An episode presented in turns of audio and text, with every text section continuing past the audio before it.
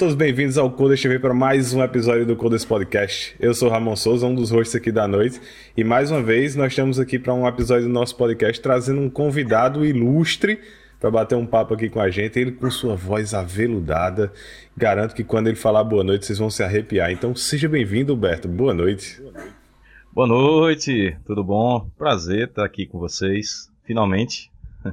Muito obrigado. Pode radialista, pela... viu? É, Pode rapaz, cuidado, porque se você passar na frente daquelas lojas do centro, os cabos vão lhe puxar pra dentro.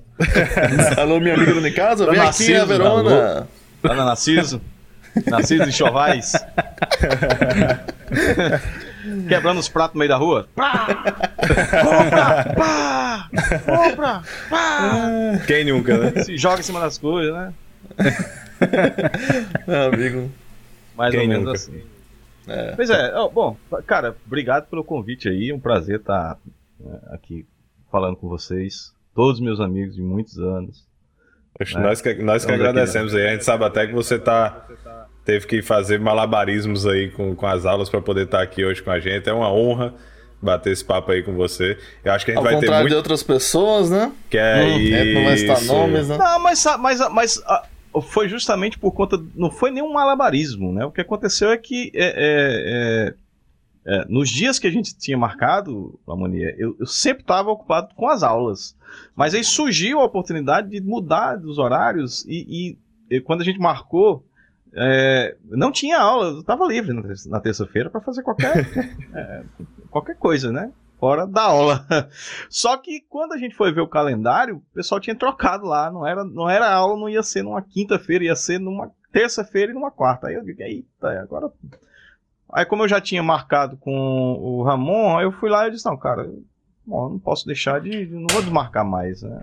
Eu tem que dar minha Ao palavra. contrário de outras pessoas, né? Você sabe mas quem é de novo, rapaz. Não, é isso que eu tô dizendo. Gente... Não, mas não é contigo. São outras né? pessoas. Ele tá jogando pessoas mesmo. É. São, é. São fatos. É, São indiretos aqui pra é, as pessoas ah. que não vêm. A gente, a gente aqui, a gente costuma dizer isso. Todo mundo que vem aqui é massa, a gente elogia, a gente acha foda. Os que não, os que não prestam são os que não vêm. Exceto se depois vier. Aí a gente desfaz, dá Roberto. É. Massa, massa. enfim. Vai daí, Ramon. Mas valeu, Humberto, valeu aí por ter, ter topado aí participar, conversar com a gente. É, você é um cara que, além de ter uma carreira massa na área de TI, a gente tá ligado aqui que você tem, um, tem uns hobbies aleatórios também, tem muita coisa do que a gente conversar. Eu acho que vai ser um bate-papo bem legal. É, pra gente fechar aqui nossa mesa, nossos dois colegas de sempre, então seja bem-vindo, Lamunier, boa noite. Muito obrigado, meu caro ouvinte, muito obrigado, Ramon. É, você que já está conosco aqui, nossos bots já estão ligados aqui nosso à fazenda de. Né? É, nosso bot Daniel, né? Daniel Lima, que está aí já. É, e nossos bots afegãos, que a gente está pagando agora, que a, o preço lá baixou. É, a gente está pagando aí pro pessoal assistir aqui. É, eu acho que nem todo mundo que tá aqui na live tá assistindo, né? Então, é, seus cornos aí, abre aí o, a live aí. Enfim, é, assim, muito obrigado, nosso querido Humberto. Demorou. É, a gente sabe que ele é uma pessoa muito ocupada, uma pessoa que tem é, ocupações de verdade, ao contrário da gente, que é, engana muito bem, mas ele é um cara realmente ocupado, um cara que tem muita coisa aí, muita atividade, mas topou, vem aqui com a gente, finalmente deu certo. E ele fez aí um malabarismo aí, né, né colocou uma pessoa aí, né, pra dar lugar na, aula no lugar dele, mostrando mais uma vez é. que entretenimento é muito mais importante do que educação. Palavras minhas, não dele, é importante dizer isso. é importante deixar claro aí, né? Palavras Ni minhas aí. E tá? ninguém percebeu, né? O cara chegou lá falando, ô, pô, São Humberto e tal, tô aqui dando aula pra vocês. É, enfim, mas a, a, gente agradece aí, vamos ter muitas histórias interessantes, vamos falar de segurança, vamos falar sobre rádio amador, vamos falar sobre música, vamos falar sobre muita coisa. Vamos falar sobre ciclismo, vamos falar sobre é, viagem intergaláctica. É, é, muita coisa. Gente, você não tem noção do tanto de coisa que dá para falar com esse homem. Esse é uma, é uma, e agora, é uma sumidade. Que será? É, então. Mr. M. Vamos... E agora, Mr. M. Cid Moreira Hoje vai Isso ter muita coisa. Então a gente já não perde tempo aqui, né? Já vou cortar aqui minha, minha fala aqui para passar a palavra aqui pro meu querido Ed Charles, é, para dar né, o boa noite dele aí, dar um forte abraço e dar a. É, a só isso mesmo, só isso né? mesmo, cara. E, né, e é isso, eu quero dizer, o que eu quero dizer para você é. Vem com a gente Tem que uma original. mandar uma antecipação aqui. É. Bom, já passando direto então. E aí, Coders? Boa noite, meus amigos, galera que tá aí. O nosso bot maravilhoso, Daniel Lima. O nosso outro bot, né? A gente já, a gente já tem dois, né? É, André também é um, um bot. E é um bot tão engajado que tá aí trabalhando num, num projeto específico, né? Daqui do. Eu não vou, não, não, não, não vou dizer, mas sem ele spoiler, é um... sem spoiler. Isso aí isso aí é que é um seguidor. É o cara que engaja tanto que tá até fazendo. entrando na onda da gente. E, e a gente tem uma novidade aí em breve que tá saindo. Colders Vocês vão. Fi, ficam aí ansiosos. Oi? Oi? Colders Corp. Tá ligado? É, é. Tem aí aqui, todo mundo. Aqui é um negócio vocês pensam que aqui é, aqui é pouca merda. Aqui é um pinico cheio, meu amigo. Aqui tá a borda assim, transbordando. Bom, galera. É, você que está acompanhando a gente, fazer aquele velho lembrete, né? Acompanhando a gente pelo YouTube, dá aquele like gostoso. Fala, fala, comenta aí alguma coisa, diz aí, galera. É, diz se gostou, diz se não gostou. Já deixa logo aí. Deixa primeiro o like. Aí se você não gostar depois, aí você bota o dislike. Se você tem alguma ideia, alguma, alguma história que você acha interessante, que você quer discutir com a gente, se você viu algum episódio da gente e fez, caramba, não concordo com esses caras, acho que isso está errado. O Aí que é uma grande chance de acontecer, né? É uma grande chance, é uma grande chance. Então você chega aqui, conversa com a gente, é, troca uma ideia, manda, manda aí teu contato, que com certeza a gente, a gente tá querendo conhecer pessoas aqui. É como o Ramon sempre fala, né? Se você quer falar sobre tecnologia, procura outro lugar, né? não mais, né? Pessoas, nunca mais eu falei, ó. Foi mesmo, né? Tu largou é a Munier ficou reclamando disso aí, aí eu parei. Eu? Eu não. Mas a moneda. Eu, eu, achei legal porque ele falou, ele falou, falou, falou, até que um dia um convidado riu, tá ligado? Eu de caralho, olha que vitória. Emplacou a piada. Duas vezes. Exatamente. E, verdade, e deixar aqui vezes. um agradecimento logo pra, Humberto também. Um grande prazer, Humberto, ter você aqui, cara. É, essa voz sensual aí para os nossos e... ouvintes. Essa. essa... Chega, ele se encabulou. Mas é isso aí, é um cara que tem muita história, que tem muito. que eu não conheço tanto, a gente chegou a trabalhar junto, mas a gente não, não se conheceu tanto, mas agora é uma oportunidade de bater um papo aí. E é um prazer imenso, cara. Então seja bem-vindo.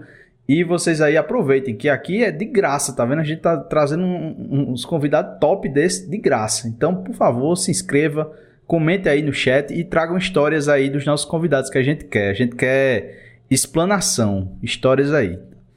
Então, Já começaram é aqui vamos... com os apelidos, os negócios aí. Por favor, pessoal, contenham-se, por favor. Vamos, não né, vamos ofender nossos convidados, por favor. Bom, antes da gente seguir, só aproveitar, é, fazer um lembrete. Se você ainda não segue, rapidinho aqui, clica aí no seguir o nosso canal, isso ajuda bastante a gente. É, e ajuda você também a não perder os próximos episódios. E se você estiver assistindo na Twitch, se inscreve aí, ou com Prime que é gratuito para quem tem Amazon Prime, ou agora que é baratinho, baratinho, R$ 7,90. Você paga aí, se inscreve, isso ajuda de bastante graça, a né? gente. De graça. É de graça, é de graça. Se você não tiver o Prime ainda, eu acho que ainda vale mais a pena fazer o Prime e deixar a inscrição aqui com a gente, que aí é bom para você, é bom pra gente e ajuda todo mundo. Tem e... uns doidos que até de vez em quando fazem inscrição, né? Do, Tem, pelo, a gente já pelo teve. Twitch mesmo. Né? É, a gente já teve algumas inscrições. Diga aí, alguém pagou é, pra obrigado, assistir a gente. a gente já consegue até pagar a luz aqui, né, de vez em quando. É, de vez em quando. Então, é. vamos seguir aqui, vamos seguir nosso bate-papo. O nosso primeiro e único quadro, que hoje vai ser Humberto por Humberto. Então, Humberto, o palco é seu. Se apresente para quem não lhe conhece. E daí a gente começa a puxar nosso bate-papo. Então, é isso. Vai lá, o palco é seu. Beleza, bom, meu nome é Humberto, Humberto Júnior. Eu, hoje eu estou é, trabalhando em uma empresa multinacional chamada TNS, é, na área de segurança, obviamente, uma área que eu gosto muito, é, que me engajei nessa área há bastante tempo já. É, eu sempre fui muito curioso na área, é, apesar de já ter passado em diversas outras áreas, redes de computador, já fui desenvolvedor também muito tempo. Na verdade, a minha primeira experiência na área de tecnologia foi desenvolvendo. Né? É, no tempo que a gente não tinha um Javazinho ainda, não tinha um Pythonzinho, tudo bonitinho, tá aquela coisa toda. Tá boa. Então, é, é, é, não tinha engenharia de software, então era ótimo. Época boa mesmo. Começou a programar, faz, faz, não é, daqui, a não, pouco vai, daqui a pouco ele vai ter que programar em cartão perfurado. É, Pascal, ele pegou aquela calculadora de Pascal eu, eu, eu, eu, eu, programei em Pascal lá nos anos 80, lá em 87 mais ou menos. É, junto com C, quando eu comecei a aprender C, eu comecei a aprender Pascal também junto. Naquela época, né? Porque antes eu só sabia trabalhar com Basic, né? Que era a linguagem padrão dos microcomputadores daquele tempo. É, comecei a ver o Pascal e comecei a ver o C quando eu fui pro XT, né? Aquela parrudão de 4 MHz, entendeu? Então era. É, é, é uma coisa que eu sempre gostei, né? Tecnologia, eletrônica, tudo relacionado a essas coisas com energia. Tinha aquele negócio também quando eu era criança de montar as coisas montadas novo, essas coisas que a gente ouve de vez em quando. Eu quebrei muita coisa, velho. Ixi, meu videocassete, eu, toda, eu quem limpava, pô. Enquanto as pessoas levavam os videocassetes para o pessoal limpar, o pessoal cobrava, como faz hoje com o computador, né? Leva, o pessoal não conhece, leva. Eu não, mesmo abria, eu limpava as cabeças. Isso com 11 anos, 12 anos de idade. Entendeu? Já Caraca, era... eu tô lembrando, eu é, acho que eu já, eu já, já era muito por incrível louco. que pareça, eu já fiz isso. E olha que eu sou o zero de manutenção de coisa, eu odeio fazer hoje em coisas. Dia, hoje em dia não faz mais, né? Não. Não, mas eu já limpei, velho. Limpei vídeo cassete. Agora tu falou, eu lembrei agora. É, a gente limpava as cabeças, né? Tinha é. os cabeçotes dela, né? Era, era, sei lá, não lembro direito como era. Aliás, eu tenho um videocassete ainda aqui. Não, tu quebrado. não tem um videocassete tá, aí, porra. Tenho, cara. Tu vai querer, vai me fazer não, mostrar. Não, não vou, não vou fazer mostrar. Eu, eu, agora tá eu pensei embaixo. bem, agora eu pensei bem e eu acredito plenamente em você. Tá aqui embaixo. Tá aqui embaixo, se quiser eu tiro. É que, é que nem tipo, chegar pra mim e dizer, tu não tem uma corneta, tá ligado? Essas coisas você não pergunta. se perguntar se eu tenho. Eu, eu ainda tenho um gravador de DVD, TDK, velho. Caramba. Tá aqui dentro das minhas coisas. Isso eu nunca, isso eu nunca Colocar umas velharias aqui de vez em quando. Tem aqueles, aqueles gravadores de DVD que já pintava em cima do, do, do CD. Aí, desse daí. Não, isso aí não tinha, não. Não, isso aí é. já era. Uma tecnologia é, já é bem, mais, já bem mais moderna. Já... Tô é. falando daqueles de, de, de, de quatro velocidades, pô. 4x. Para você, pra você jovem que, que tá aí da geração Z, que não sabe o que é um videocassete, saiba que o videocassete ele era, ele era medida de, de proficiência de mexer em qualquer coisa. Se você sabia mexer no, no videocassete, você era tipo um especialista. Todo mundo dizia, o bicho sabe até mexer num videocassete, sabe até é, instalar um videocassete. Rebobinar. É, é, mas é. O, pior, o pior é que era assim mesmo nessa época, né? Era. É, é Assim, as pessoas da, da minha época, geralmente elas eram muito autodidatas, né? Porque a gente não tinha tanta informação como tem hoje. Cara, se você for pensar no, na, na, na, na, falta de documentação em, em língua portuguesa, é, falta de vídeo. Tipo, quando é que você ia achar, por exemplo, um curso completo de Java naquele tempo? Não tinha, velho. Assim, a gente tinha que se virar.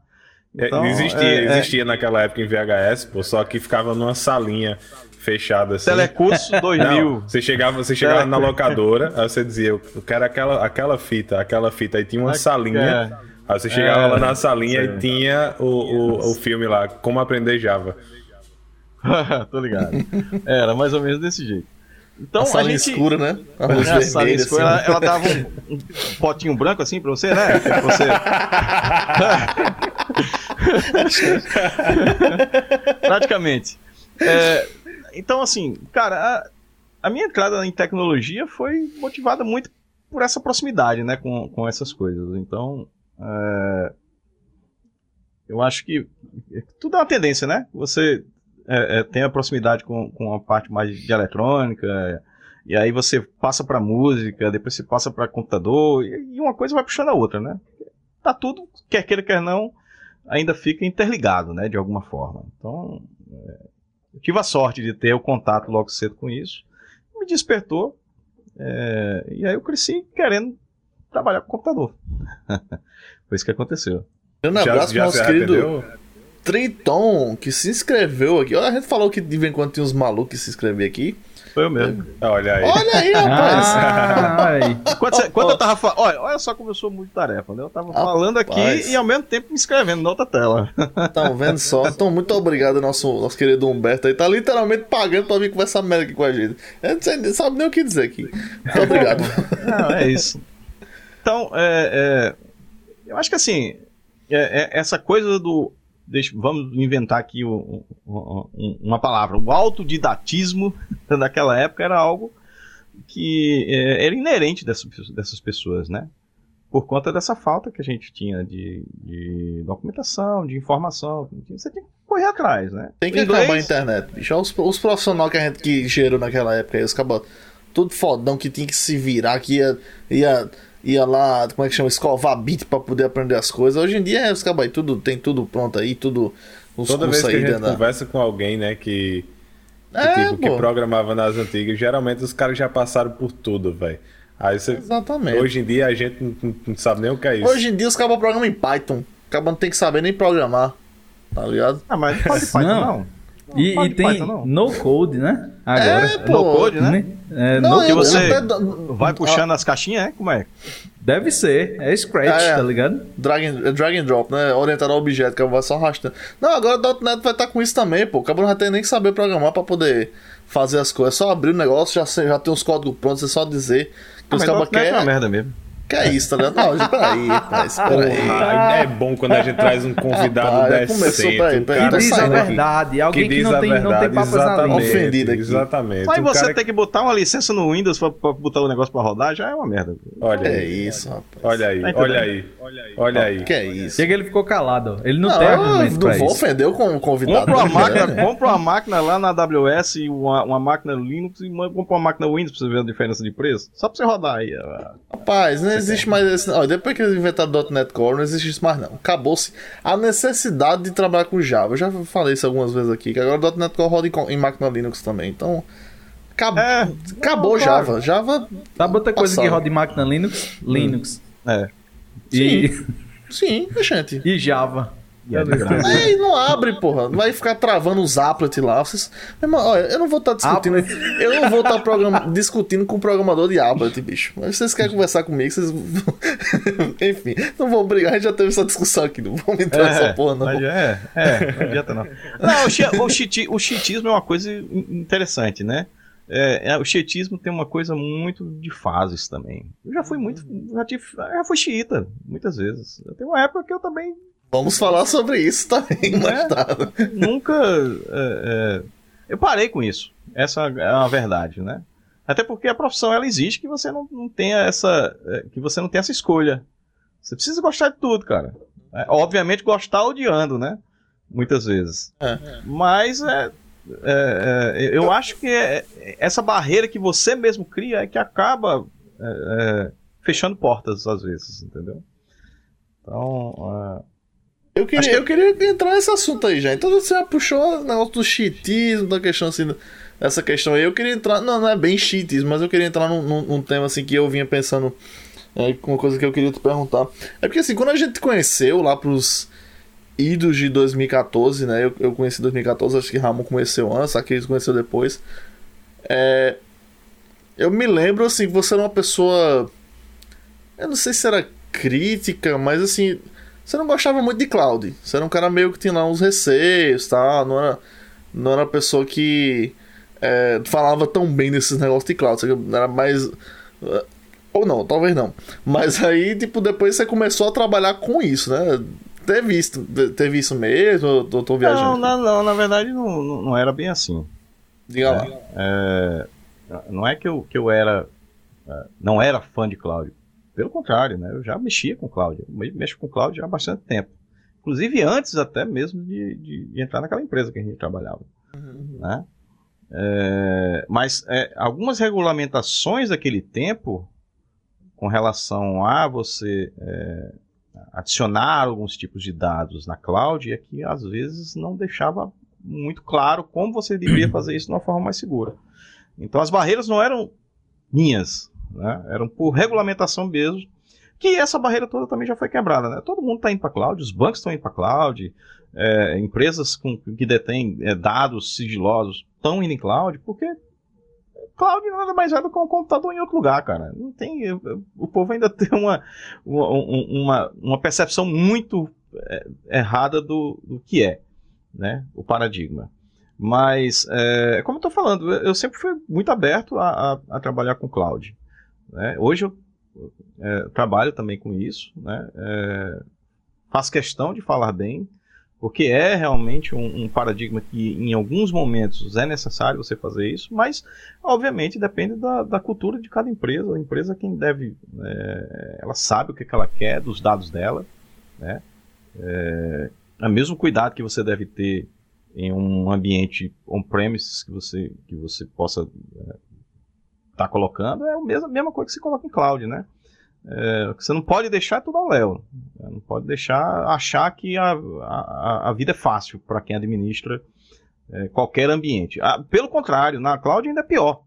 Porque muitas vezes você, pela facilidade de você só clicar e você já ter ali uma máquina rodando, isso acaba né, é, é, é piorando ainda mais a situação. Né? Tanto da, na questão segurança quanto na questão custo. Se você sair do controle, uma hora a coisa estoura. Então, eu acho que é, tem que ser bem pensado, né? Como, como qualquer é, migração. E não adianta você também querer somente é, migrar do que você tem on-premises e ir para cloud do mesmo jeito, porque não é assim que se funciona. Não adianta você sair de um, de um computador físico para ir para uma, cloud e trabalhar da mesma forma. Não, isso aí não é migrar para cloud, não. Você só fez mudar a gambiarra de um canto para outro. é, é isso, nunca, né? gambiarra né? não acontece, esse negócio é, coisa é, nunca, né? Entendeu? Coisa da imaginação. Mas assim, o paradigma é difícil de se adotar. Para se adotar, precisa ter em mente que é, a cultura também precisa mudar. Né? eu sou contra esse negócio de segurança. Já vou deixando logo claro aqui.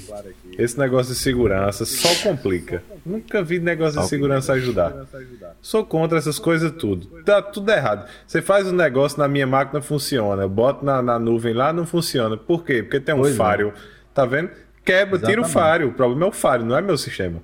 Entendeu? Você baixa, você baixa, você não consegue fazer um dump de produção para sua máquina para testar. Não dá. Porque é. o pessoal não deixa porque diz que é que é insegurança. É, debug. debug. O cara quer copiar o, quer, quer copiar o código fonte do projeto para máquina pessoal para fins de pesquisa, não pode, tá ligado? Porque... não pode. Porque LGPD. Enfim, é.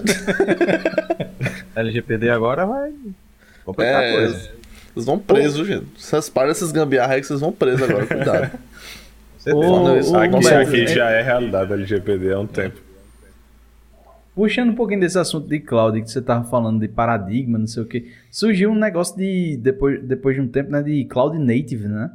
Que é um, uma coisa meio, tipo, que a galera que tá nas, as empresas que estão nascendo já na cloud, não sei o que. Não entendi bem o que, que é isso. Tu, tu sabe? É, isso é muito é nomenclatura Faria Limer. tá.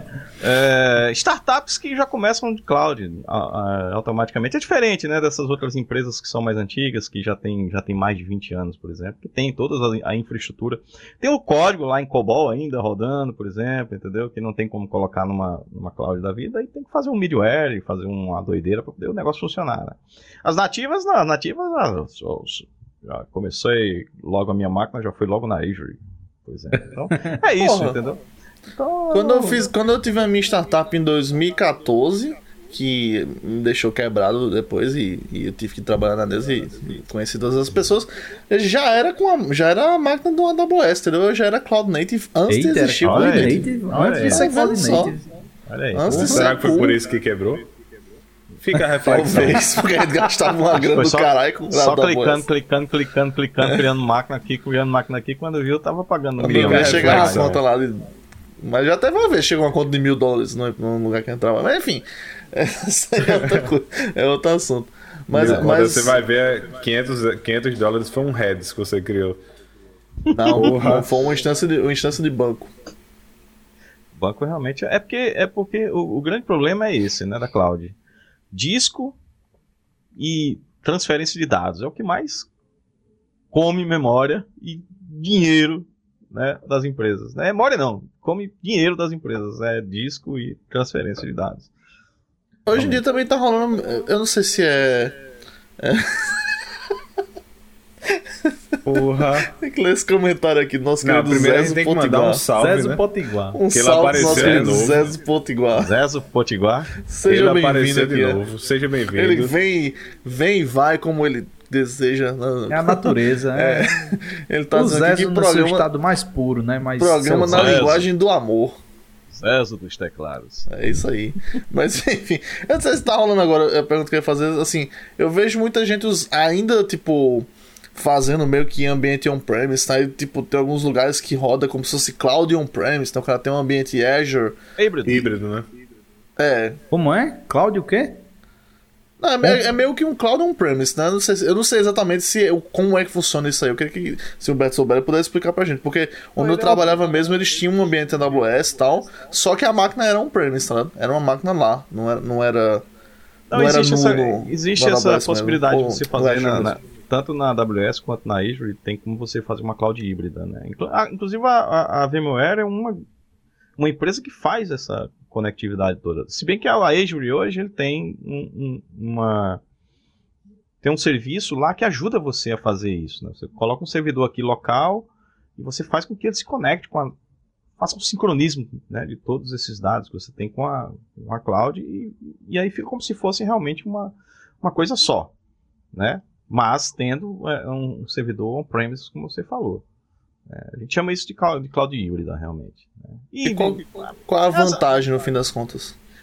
É aquilo que eu falei para você, né? É, é, muitas vezes o que acontece é o seguinte: é, não sei se você. Tá, é, tem isso também, né? Mas, olha, muito cuidado com isso. É, a questão do. Você tem que dosar as coisas, né? Para você montar um data center no local, você precisa pagar energia, você precisa colocar no dois ar-condicionados, você precisa ter um anti-incêndio, porta corta-fogo, no break, gerador. Isso é custo. Então, é, quando você coloca isso em algum outro data center, você está abstraindo a maioria desses custos, além do custo de manutenção da própria máquina. Então, é, é, quando, a, quando você tem isso, por exemplo, em um, um, um data center que você loca, você está pagando por essa infraestrutura, inclusive das máquinas. Né? É, quando você leva isso para cloud, você é, diminui o custo em cima disso, porque como é um ambiente todo compartilhado, né, e a, a maioria das pessoas usa o ambiente todo compartilhado de cloud, né, é, havendo até a possibilidade de você dedicar uma máquina para isso, você paga mais caro para isso, obviamente, porque você está dedicando recursos para aquela, aquele, aquela computação que você vai fazer, né? Mas se você for pesar as duas coisas, a cloud ainda é muito mais barata. Tá? Com relação à cloud híbrida, é, é aquilo que eu falei, algumas pessoas precisam ter algo ainda on-premise. Digamos assim, um exemplo claro que a gente já teve em outras empresas que a gente trabalhou mesmo, que era, por exemplo, você tem um banco de dados de desenvolvimento e, cara, se você o cara estiver programando aqui e estiver testando esse programa conectado num banco lá na, na AWS, é uma desgraça para você testar. Concorda comigo? Por isso que a gente colocava, por exemplo, banco de dados dentro da máquina do cara, ou então colocava um banco de dados no servidor aqui dentro de casa, por conta dessa latência que tinha. Então, esse é uma, uma das, das, dos motivos de você ter algo ainda on-premises, então, para resolver esse tipo de problema. Que a produtividade cai quando você tem um negócio lá, lá né, lá longe. A latência, por mínima que seja, ainda dá um impacto muito grande quando você está subindo uma aplicação uhum. Java dentro da, da, dentro da sua máquina para testar. Né? Principalmente é... se for já. Enfim, é... não vamos mudar do assunto. Mas vocês estão vendo aqui que o cara é, é uma aula, gente. Por favor, vocês estão vendo aqui, isso aqui é de graça. Você não paga nada por uma aula dessa. Mas fora isso, é, existe a possibilidade também de você, de, de, muitas pessoas ainda quererem ter alguns dados sensíveis ali, do lado dele, entendeu? Pra eu ficar pegando lá, tocando na máquina. Ah, meu amor, meus dados estão aqui. tem, tem, mas tem gente que é assim, entendeu? Bom, existem N motivos para se fazer isso, tá? Mas alguns são esses, né? É, de você ter uma redundância local, justamente porque vai, cai a internet lá, mas a rede local está funcionando e você consegue é, não parar aquele serviço, aquele, aquela equipe, por exemplo, que você tem um sprint que, que deve ser entregue amanhã, você não fique aí com os caras seis horas parados porque não está com acesso a, a, ao teu ambiente. N motivos. Eu, eu queria perguntar, assim, o que que. Quais são as tuas, é, digamos assim, especialidades hoje em dia? Na, na, o, que, o que que você trabalha ao A gente não deixou todo, de assim? seguir, né, velho? Porque eu é, acho que ele foi chegar, cortando, assim. a gente foi cortando aí. vamos voltar, vamos voltar à, explicação da carreira dele. Ele parou na época que ele programava em Pascal, em 80 e tantos, que eu não era nem é. nascido. Então vamos, vamos seguir, que ele vai chegar é onde ele está hoje e a gente vai. É. Nossa. o primeiro contato com programação foi em 85. Né, com Basic. Então, então. Aí depois foi Pascal, aí comecei a, a aprender C também. E quando eu fiz o meu primeiro programa de computador, foi em Clipper. Né? Foi o meu primeiro programa profissional. Isso eu tinha 17 anos na época. 16 para 17, mais ou menos. Vendi um programa que eu tinha de, de controle de, de posto de gasolina.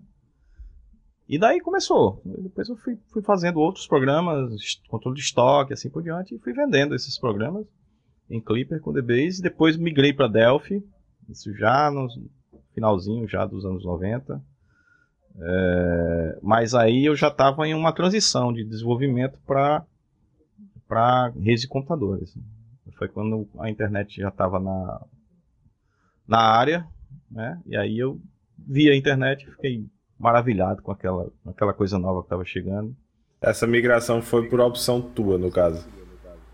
É, a curiosidade sempre, né? Eu sempre fui muito curioso. Por isso que eu fui para o lado da programação logo de cara, porque é, é, eu queria fazer meus próprios jogos e tal. E quando eu tinha. Na verdade, o meu primeiro computador eu troquei num videogame. Eu tinha um videogame e quando eu vi o computador eu fiquei doido. Cara, eu quero isso aqui. Não quero videogame não. Quero computador. Fui troquei meu computador, meu videogame que eu tinha, num computadorzinho. Levei para casa e passei um mês lá sem saber o que fazer com ele. ficava piscando o negócio lá na tela e não fazia mais nada, né? Aí depois. aí eu tudo começou, né? Aprender a programar, começar a ler, pesquisar, comprar revista e tal, programar, copiar programa, é, aprender os comandos, tudo em inglês. Aí tive que aprender inglês sozinho, comprei um dicionáriozinho, aí fiquei lá é, traduzindo, e assim eu aprendi inglês sozinho também, né? Foi Caramba, forçado, isso é interessante, eu não sabia que tinha como era esse processo não, do cara aprender a programar sem sem é, internet, né? Foda. Com manual. O cara, o cara tinha revistas, tipo. Tinha. Cobol, aí saía. comprava Instituto Universal Brasileiro. Vinha Não, esses, esses programas mais antigos, geralmente eles vinham com os manuais dos mainframes, com a linguagem para você aprender lá, entendeu? Então, é, você tinha que aprender em livros mesmo, né? É, desde que eu aprendi lendo revistas, né? É, tinha muitas revistas naquele tempo, por exemplo, é, microsistemas. Vocês procuram na internet aí, tem. Até, tem até os, os, os exemplares para vocês baixarem aí em PDF.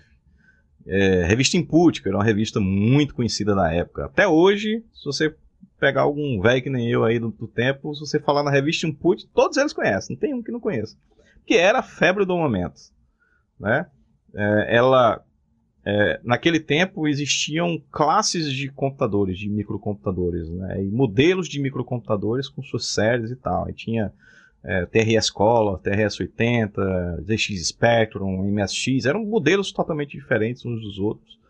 É, e que existia um, um, um, modelo de BASIC para cada um também. Né?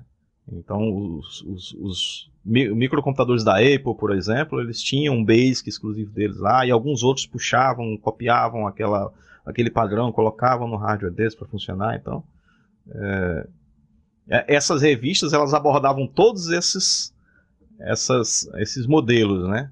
Esses tipos de, de, de processadores e tal daquele tempo. É, isso antes do, do XT, do, do, IBM e tal, aquela, aqueles computadores PC realmente ficarem popularizados, que eram muito caros na época, né? Muito caros. Não era, não era fácil de você ter um, um, um computador completo, com impressora, com modem de 2.400 bps naquele tempo. Não era, não era barato. Né? Só quem tinha muito dinheiro mesmo para possuir. Né? Enquanto isso, a gente ia se virando com os microcomputadorzinhos, né? Pequenininho tal, CP200, CP400, é, tive ainda um CP500 e tal, entendeu? Na época, que já era um computador com um monitor já embutido de fósforo verde, com disquete de 5 e 1 quarto, então era já era o supra-sumo da computação naquele tempo. já era um hack. É, é. é. Mas é, é, assim, foi mais ou menos assim, né? E aí eu passei para redes, é, foi quando eu vim para João Pessoa, quando a gente é, vim para João Pessoa, já vim direto para trabalhar na Neoline. Já trabalhava na Neoline no tempo, no interior da cidade onde eu sou de Cajazeiras. Ah, e lá nessa cidade onde nessa cidade lá em Cajazeiras eu, eu ainda cheguei a, a trabalhar na UOL no tempo que a gente eh, ainda tinha internet de escada né? e depois aí tive a oportunidade de vir para João Pessoa para trabalhar na Neoline e a Neoline abriu todas as portas aí para a, a, a, abertura da minha carreira né? Em, na área de redes, na área de segurança também, porque eu tive uma oportunidade muito grande de estudar com tudo que a gente aprendia ali, né? Gente, Isso aí já era é, quando? Esse ano? Isso aí já era nos 2000. Eu, eu, tenho, eu tenho, uma curiosidade. Como é que como é que funcionava em, em plenos anos 2000 ali para um rapaz de, de Cajazeiras conseguir um emprego aqui na, na, numa cidade daqui. Como é que, tipo, hoje em dia a gente tem LinkedIn, tem é, grupo de. de né, esses grupos de usuários que divulgam vaga, etc. Mas como é, que, como é que funcionava isso naquela só, época lá? Só uma observação antes para os nossos ouvintes internacionais. É. A cidade de Cajazeiras, ela fica no local que a gente conhece aqui como Rabo da Gata da, da Paraíba.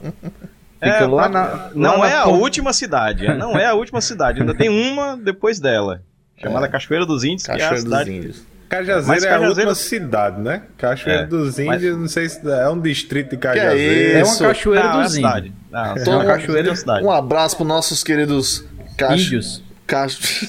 Índio é foda. Cachoeira. Mas Cajazeira, é, é, tá, tá é uma cidade, Cajazeira é uma cidade polo, cara. Ela, ela, ela tem divisa com três estados, né? É, e é uma cidade onde tem em torno de uns 40, 43 municípios ainda rodeados que fazem parte da economia da cidade. É, hoje é conhecida como a cidade que ensinou a Paraíba a ler. Porque, é, se vocês procurarem direitinho aí, vocês vão ver que Padre Rulim formou, é, é, é, fez um dos colégios mais conhecidos da, da, da região toda. Até Padre Cícero estudou em Cajazeiras, pra você ter ideia. Entendeu? Então, tá é, é, e hoje tem faculdades de medicina, de direito, se você quiser, Cajazeiras tem. Cresceu bastante, né? Você é uma uhum. cidade de, de pleno alto sertão, com todas as dificuldades de cidade de interior. Mas é uma cidade que é, abraçou a educação. E ela é uma cidade que exporta muita, muita gente, né? É, pessoal de jornalismo, pessoal de radialismo, é, maioria dos radialistas, jornalistas que estão em João Pessoa hoje, a maioria deles são de Cajazeiras. Né? Se procurar, tem muita gente de lá que, que faz sucesso aqui na TV, no rádio e assim por diante. Né? Mas voltando à tua pergunta, Lamonia, é, é, é, realmente era difícil você é, ter oportunidades né, de fora. É você meter a cara, cara. Eu sempre fui um cara que eu metia a cara nas oportunidades, entendeu? Eu tava aparecendo algo de novo, eu já ia lá, já uhum. tentava estudar por mim mesmo, né? Pra tentar é, não, não sair dessa, dessa história.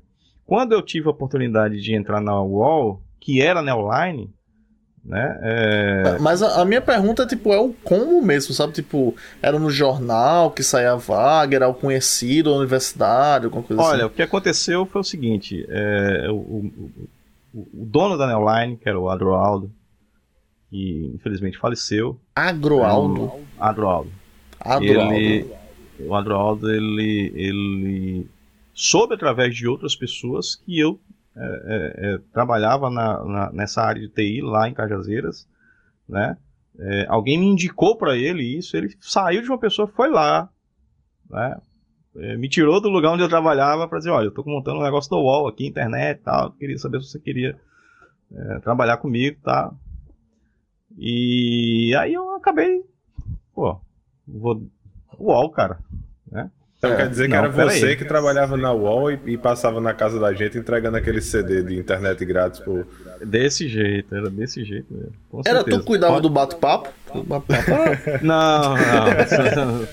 Qual era o seu nick no bate-papo da não, não, não tive esse privilégio, não, viu? Qual era o seu nick lá, no Entidade da internet brasileira, o bate-papo da UOL. Mas, é, é, então, aí de, dessa oportunidade que eu tive, chegou uma outra oportunidade que eu vi que era de vir para João Pessoa, porque a Neoline era um dos maiores provedores do Nordeste naquela época, né?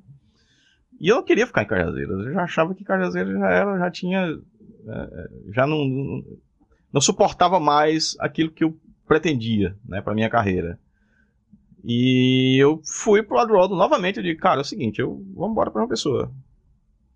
Ah, mas você vai fazer. Não, cara, eu trabalho, me bota para trabalhar na rua, eu vou. Entregando panfleto. Mas me deu oportunidade? Foi assim, a minha conversa com ele. E aí ele disse: não, então venha. Eu comecei a trabalhar aos poucos, fui crescendo dentro da empresa. É, fiz questão de passar por todas as equipes, inclusive das equipes de campo mesmo. Fui pra rua, subi em poste, puxei cabo, né? Instalei dentro da, da casa do povo, junto com o pessoal. E, e aí, aí fui estudando cada vez mais, estudando, depois fui pro suporte, no suporte, aí a gente, é, a empresa, algumas pessoas foram saindo e assim por diante. Comecei a trabalhar já em outra área, na área de wireless, fiz uns cursos na área de wireless também. E tempos depois eu me tornei gerente da empresa, né? E aí assim começou. E aí eu já começava também a estudar a parte de segurança, que é uma coisa que eu já vinha desde, desde os anos 90. Quando a internet começou, eu já tinha curiosidade com isso. Mas foco mesmo na área de segurança só bem depois. Depois que eu tive, tive a oportunidade mesmo de montar é, é, equipamentos, é, cuidar da rede de wireless que a gente tinha uma pessoa e assim por diante, é que eu tive mais contato com algumas coisas, né? Contato com servidores, servidor de e-mail, essas coisas todas. Você com, com, com contato prático é mais fácil de você é, aprender as coisas, né? Quando tu fala de, de, de wireless, eu não entendi bem assim, tipo. É porque a internet via rádio, né? Hoje em ah, dia. aquela da, das antenas que. Isso, é, hoje em dia tá todo mundo fibrado. Que a gente aprendeu aqui que subia as antenas da cadeia. Cuidado, pessoal. Vocês assistem os episódios anteriores aí, vocês vão entender.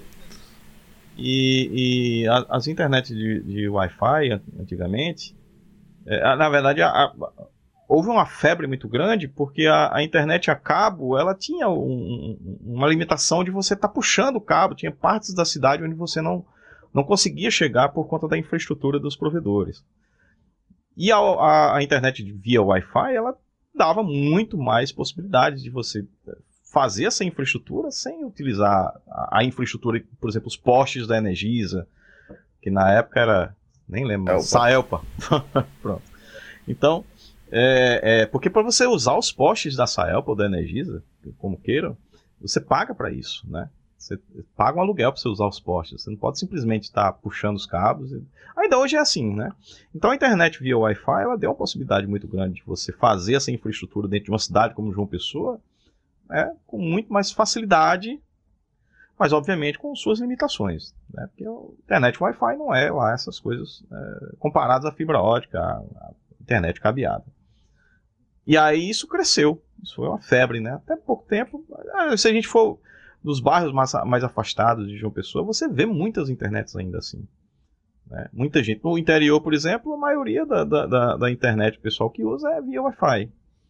Apesar de que em cidades como Cajazeira, Souza, Pombal, essas outras cidades, a, a fibra ótica já chegou porque as grandes é, empresas de, de, que têm os backbones de internet, elas já levaram a fibra e isso facilitou que esses caras também puxassem essas, essas é, ramificações da internet para outros pontos também. Facilitou muito também. Mas a Wi-Fi ela cresceu muito por conta disso. Então, quando eu falo que a gente trabalhava com Wi-Fi, porque a Neoline ela em um determinado momento, ela parou de dar mais atenção a, a, ao cabo, a, a, o tipo net que a gente tem hoje, para focar em, em redes Wi-Fi. Né? Eu lembro da Neoline dessa, dessa, dessa época da, da Wi-Fi.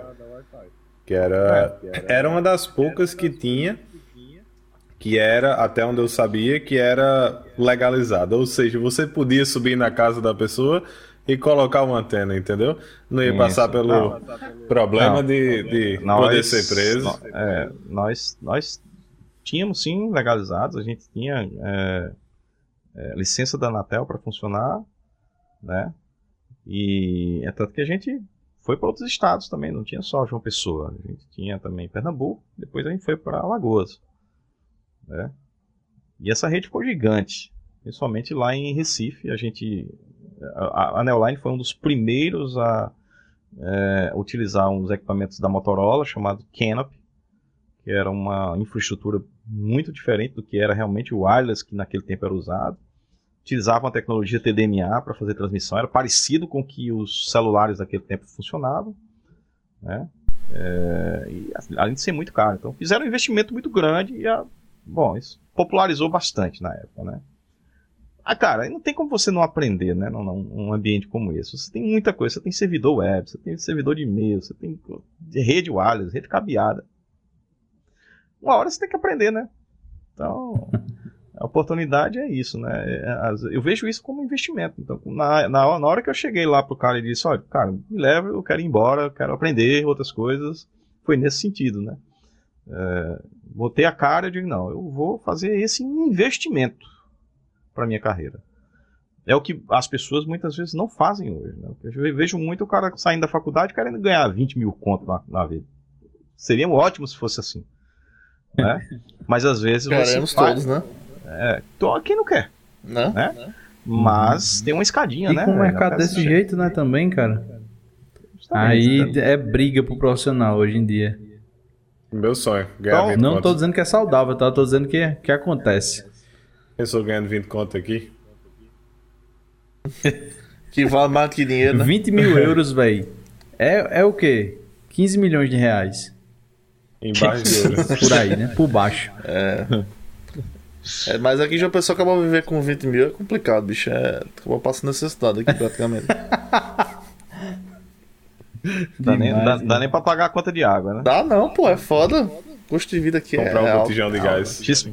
Comprar um botijão de gás. que vale mais do que dinheiro. É. Ele sabe o que é pior, se é o botijão ou se é o euro, né? Caralho. É, é foda. Mas, é, Mas é isso. Cara, é, tem, é muita coisa pra se falar. Então... Ah, vai, vai continuar aí que tem coisa, é... tem coisa pra puxar. E, e, aí a gente foi, pô. Depois a gente. Da eu mudei da Neoline. Da Neoline fui pra Neus. E aí já mudou de ramo, né? Já não, já não tava mais trabalhando com essa parte de provedores. Né? Que era uma coisa também que é, era legal, mas era uma coisa que você não dorme, digamos assim. Ah, agora você dormia na Deus. Não, você é... tá dizendo agora que dormia na não, Deus. Não, mas não. Peraí, calma, calma.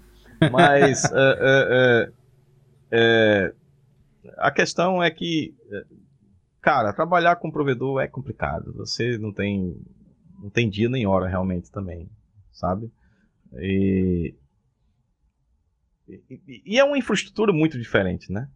É um, é um paradigma totalmente diferente. Né? Trabalhar com, com internet, né? Quem trabalha com internet sabe que é, dá trabalho, dá trabalho manter. É muita gente ao mesmo tempo com problema, né? É uma coisa que é, é o usuário ele tá com problema, por exemplo, uma vez eu estava no suporte, só para você ter ideia. E, e, era um domingo, 5 horas da tarde, me pertinho já deu ir para casa, e o cara aí me ligou puto da vida. Ah, essa internet e começou a esculhambar. Ah, porque essa internet não sei o que tá prestando, não. aí ela vai, né, fazer todos os procedimentos e pro cara fazer o procedimento, né? É, eu quero resolver essa porra aí que não sei o que, daquele jeito, né? E, e a gente sabia que. Não, bom, não tinha nada nos links, estava tudo normal, tudo certinho. Domingo, pô, ninguém estava nem usando direito a internet. E aí comecei a fazer os testes com o cara, tá, essa coisa toda. Mas quando a gente foi ver, eu digo, meu senhor, abra o seu navegador, por favor, abra a página da UOL, faça um teste, por favor. Está abrindo. Eu digo, olha aí, o senhor está dizendo que está fora. Não, mas o meu MSN não está funcionando. Eu digo, meu, ah, meu senhor. Cara. Mas o MSN o tá fora, realmente. Com... Caralho. É, é igual a muita gente hoje que diz: Ah, meu, a internet caiu, mas era só o WhatsApp que tá fora. E o cara só usa o WhatsApp, entendeu? Era mais ou menos isso. Naquele tempo era o MSN, né? Que o MSN fazia muito sucesso. Né? E caramba. Ah, e eu passei meia hora para poder botar na cabeça desse cara, meu irmão, vamos fazer aqui o teste comigo, por favor. Mas o negócio dele é só esculhambar comigo, com minha mãe, com todo, todo Meu amigo, hoje em, dia, hoje em dia a gente passa por esse tipo de problema.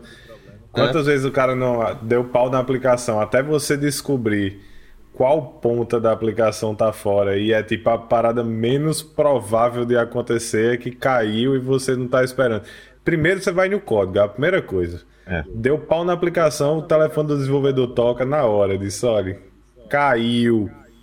Que merda foi que você instalou aqui? Aí o cara vai descobrir. Aí, ah, não sei o que, não subiu versão faz três semanas. Ah, e aí? Foi o que? Ah, você botou alguma merda aqui para explodir com três semanas. Até o cara descobrir que caiu um link na Ásia que tá influenciando no, no, banco de dados que tá lá nos Estados Unidos. O cara vai, ah, meu irmão, vai tomar no. É. é. Eu já é, contei a história daqui, assim... do, a, a, os caras reclamando de uma rotina que não rodou no fim de semana e é, perguntando o que que, o que, que, o que, que aconteceu de diferente, né? Porque a gente investigou tudo aqui, não tem explicação. Não, a única coisa que teve foi desligar a energia lá da, da, da de onde estava o servidor, porque ele tava fazendo manutenção. Mas fora isso, não teve nada não. É.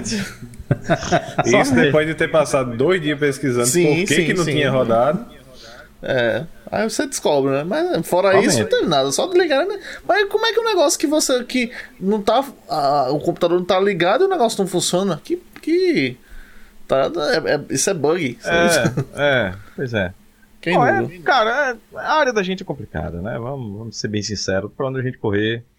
É, na, nas áreas que a gente quer realmente é. crescer, são, são áreas com SLA, que a gente chama bem parrudos, né? E quando o SLA é bem parrudo, realmente é difícil você dormir. Acho que a gente fala assim, tipo, a gente sempre vai contar essas histórias porque a gente, digamos assim, trabalha com pessoas, né? Mas ao mesmo tempo você vê as. A, a, sei lá, você começa a pensar em inovações. Acho que eu, tô, eu, eu assisti uma palestra hoje sobre acessibilidade, né, sobre, e, e, foi apresentada por quatro pessoas que eram deficientes visuais. E aí, tipo, os caras mostrando os aplicativos lá que eles usam, né, que é pra ler para eles, pra ver né, no celular o que que, é, o que que tá acontecendo no celular, ver mensagem, ver tudo.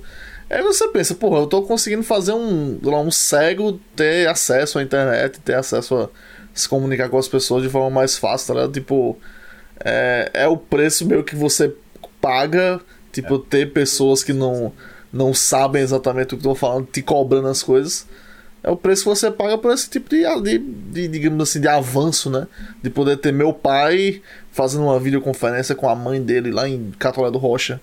É o, é o, digamos assim, é o preço mínimo que você paga. É o teu, ele me perguntando por que, que a internet tá fora quando ele não consegue acessar o, o WhatsApp, né? Então tem isso também. Parecido com a história do MSN que eu falei, né? É, é exatamente. Mas, mas é, é, é, é, normal, velho. É, mas, assim, é, a gente faz porque gosta, né? Uhum, tá nessa área, faz porque gosta. É. É, eu acho que desde a faculdade. Hoje, hoje, hoje o movimento é diferente do, da minha época, né? É, na minha época, a gente primeiro ia para trabalhar na área para depois ir para a faculdade, né? Hoje o pessoal vai para a faculdade pensando em entrar na área, né? Sim, sim. E, e aí onde às vezes tem o um erro da coisa, né? Porque nem sempre a pessoa dá certo com aquilo. É. Essa, essa Ou é então faz o que muita gente tá fazendo, que é ir fazer outra área, ver que não vai dar dinheiro e é. depois migrar para a da gente. Né? Pois é. Que também não dá dinheiro. Mas é, o, o, o problema não é esse, é você querer fazer as coisas sem gostar, pelo dinheiro.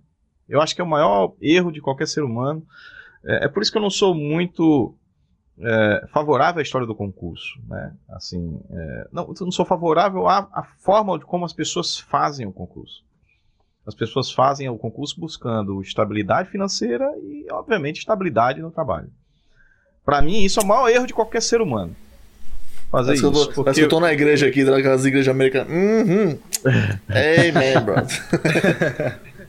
porque você, você vai trabalhar numa coisa que você grande parte das vezes você não gosta de fazer. E quando você trabalha em algo que você não gosta de fazer, você vai fazer isso muito ruim, velho. Sabe? É, que você seja um ótimo profissional, mas vai ter uma hora que você vai cagar a merda todinha lá. E vai é, é, desagradar as pessoas que você está fornecendo o seu serviço. E você não vai ficar feliz com o que você está fazendo só por causa do dinheiro. Né? É, para mim isso não adianta. Eu acho que se você quer realmente ser um bom profissional, você tem que estar feliz com aquilo que você está fazendo. Velho. Você está, mesmo que você esteja estressado como for, mas aquilo ali passa quando você vê o negócio funcionando. Sabe? De uma forma que você, meu irmão, olha aí, velho. Olha isso aqui, aqui. Tá entendendo o que é que eu tô querendo dizer? Mas não você chegar num domingo dizendo assim, caçamba, amanhã já é segunda-feira, puta que pariu, que merda, eu vou voltar para aquela porra. Sabe? Esse sentimento é o que sempre me assusta. Me, sempre me assusta. Eu não quero nunca estar trabalhando dessa forma. Os três aqui vão começar a chorar. No dia que eu estiver trabalhando dessa forma, é. né, eu, eu mudo de lugar, velho. Né, porque eu mudo de carreira, eu mudo de profissão. É, eu acho que a gente tem que estar preparado para sempre recomeçar. Essa é a grande verdade. Né? Tem que estar preparado para o mundo, né? É por isso que eu, eu gosto de atirar para tudo que é lado. Se não der certo mexer com o computador, jogo tudo pela janela aqui. Pronto, eu vou tocar na, na praia, né? Pegar meu violãozinho, tá debaixo do braço e tocar uns Raul Seixas, né? Por 100 reais. Mas é, é uma coisa que é, que é Vai chorar de novo. Quando é, recebe, ele tá se identificando muito com ele. Oh, quando recebe. A diferença é que ele vai pegar o piano e vai pra praia. É, tocar. foda. E aí, quando termina de tocar, toca, toca quatro horas e quando termina de tocar, os caras, poxa, já acabou. já acabou. sem falar que acaba só. E sem falar que os caras só pedem as músicas que você nunca tocou. É. é, é não, tem, não tem diferença. E outra coisa, quando você bebe, o pior de tudo é que você sempre vai devendo no bar. Porque o, você, o cachê você paga metade do que bebeu e o resto você. Rapaz, depois vem aí, acerta o resto. É, é, é uma profissão ruim, velho. É, é, a vida é triste, não é de brincadeira, não. Quando tu vai, tem problema. É. Né? Infelizmente. Mas tá, aí você tem esse outro lado, né? Da, da música e tal. É... Não, não, como... essa é brincadeira. Ah, pra mim era verdade. É, é verdade tava, sim, tava mas é verdade sim. É, hobby. é, é verdade. Já, já, foi, já foi mais sério, né?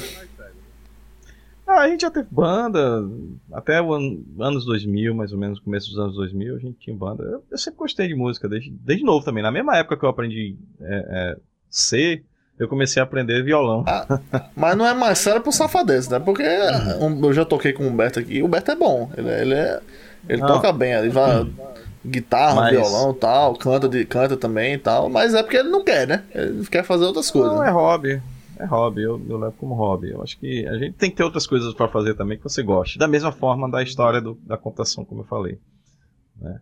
É, eu acho que, voltando à história, tem que fazer o que gosta. eu gosto de tocar violão, gosto de cantar, às vezes eu gravo minhas doideiras aqui. Gasto dinheiro com microfone, com fone, com não sei o quê. É, já teve época daqui de eu ter 10 guitarras dentro de casa. Aí, é, só pra gastar dinheiro, né? Quem nunca, né? Quem nunca. É, quem, quem oh, faz essa, oh. quem compra essas coisas sabe que é um vício. Já tá rolando é. a pergunta aqui do Ruskar BKP. é, se vai BKB. ter música no final. Porque eu, a gente tem uma tradição. Um, eu, eu, posso colocar uma música aqui que eu gravei a última vocês escutarem. Eu não vou cantar, não. Né? Quem sabe ah, faz ao vivo, é... bicho! É, é, é, aqui é live, mano. Eu vou colocar o MP3. Aninha já cantou aqui. Neguinho já cantou aqui. Todo mundo que vem passando aqui tem que dar uma Só artista. Tem que dar uma palhinha. mais pra cima de mim, Humberto. Só artista. Olha aí, pessoas aqui elogiando o bigode aqui, Humberto. Mano, Mano Chamito 04. Grande Humberto, depois me, me ensina como faço para ter um belo bigode igual ao seu. É, quer dizer que é uma, ofensa pessoal a mim que tô aqui com esse. Pois é, ninguém também. viu teu bigode, né? É, Maior que o meu ainda mais. Né? Não entendi não, mas eu, um salve aqui às pessoas que são apreciadoras de bigode. Eu ouvi dizer que tem pessoas aí que não gostam de bigode. Você sabe quem é que você, que eu sei que você assiste. Então, o bigode tá de volta, viu? É... Enfim. É, mas, mas aí, continuando, chegamos Vamos na Deus. Tem, eu tenho, uma, eu tenho uma, uma, uma pergunta barra curiosidade. É, como você falou, você sempre gostou de segurança, né? É, e eu lembro que na Neus você teve a oportunidade de ir para um time de segurança. Foi tua primeira oportunidade para trabalhar full segurança? Tipo assim, você dizer, agora eu trabalho com segurança e o que é que tu achou dessa época? Se era realmente segurança ou se era só a parte, vamos dizer assim, aquela parte chata de compliance? Porque tem a segurança do cara que tá metendo a mão na massa e, e vamos dizer assim, trabalhando com as ferramentas, garantindo a segurança, e tem aquela parte burocrática, né, de, de segurança, que é a parte de, de papel, né? Quando você vira o cara chato da empresa, né? É, é. Não, é que a pessoa é, tem que estar tá pedindo permissão. a tudo. É, é pois é. Mas é, aquilo ali naquela época foi uma, uma mudança mesmo que eu propus, né? Na época. Eu já estava saturado de infraestrutura, cara. Muitos anos trabalhando com servidores, mexendo com rede, mexendo com. É, chega uma hora que você não, não rola mais. E como a, a empresa estava mudando muito a, a, a, cultura dela relacionada a essa postura de segurança, eu aproveitei o momento e fui para o Edley, que era o, o, nosso CEO da época, e disse, Edley, vamos... É... Mas, mas, você entrou lá para trabalhar com infra, então, né? É, eu fui para trabalhar com infra. Trabalhar com infra. Mas aí as coisas foram crescendo, as, a cultura foi mudando, a gente viu a oportunidade e eu sempre... Edley sempre teve uma confiança muito grande em cima de mim, por conta dessa, eh, dessa experiência que eu tinha com infraestrutura e segurança também, né? E aí eu fui propus as ideias. Né? Já que a gente está mudando, cara, vamos fazer assim, vamos criar uma equipe de segurança para a gente trabalhar. E foi onde ele, ele sempre foi muito, é, é, ele sempre pensou muito nisso, né? Quando era na questão de infra, na questão de tecnologia, Edwin nunca foi um cara fazer assim, não, não, vamos esperar, não. Cara, tá precisando do servidor, tá aqui, vai comprar. Era assim, tinha. Se eu dissesse, cara, estamos precisando disso, disso, disso para fazer. Ele nunca disse um não, velho. Sempre disse, pra que é que a gente vai fazer? Não, vamos fazer isso aqui que eu tô pensando fazer isso aqui. Tá, tá aqui, vamos fazer. Sempre foi muito bom nisso, né? Porque sabe que a empresa precisa realmente investir em tecnologia. Né? É... E quando a gente estava mudando para a área de segurança, a gente fez isso. E eu, é, eu propus para ele que a gente separasse as equipes até mesmo para dar oportunidade a outras pessoas também de crescerem dentro da empresa, que eu acho que é importante. Isso sempre tem muito valor isso também, de você é, é, movimentar as pessoas dentro da empresa lateralmente para dar oportunidade às outras pessoas que também esperam crescimento dentro da empresa. Né? Quando você tem a oportunidade de fazer isso, isso é a melhor coisa do mundo para qualquer profissional.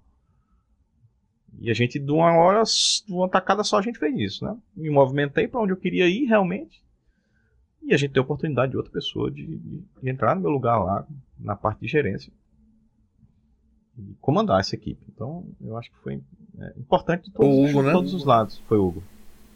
E, e aí a gente.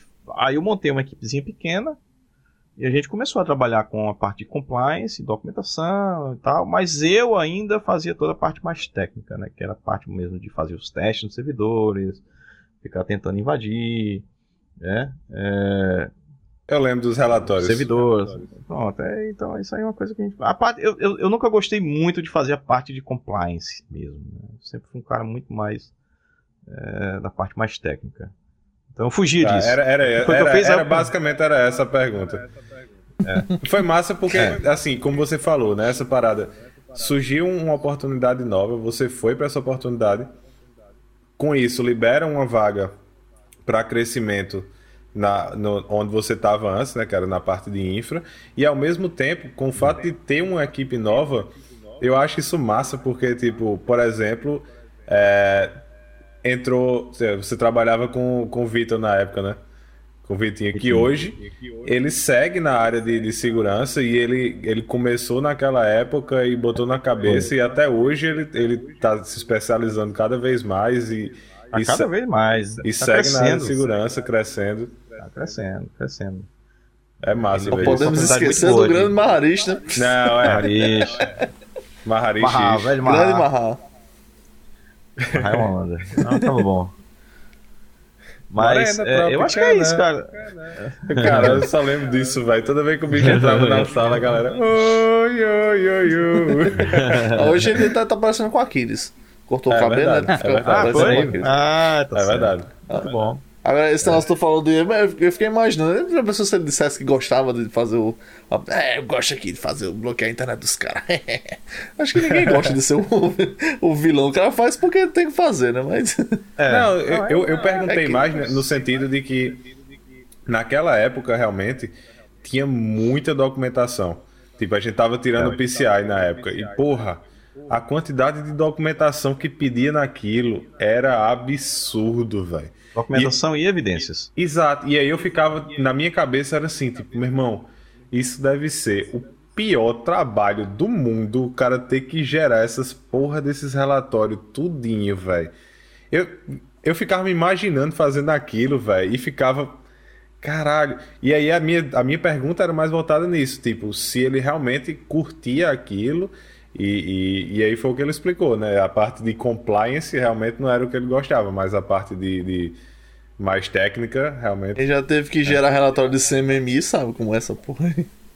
É, não é brincadeira não. É, estar compliance é uma coisa é, que mexe com muitas coisas. As pessoas pensam que segurança é só, ah, vamos aqui mexendo, botar um faro. Não é só isso.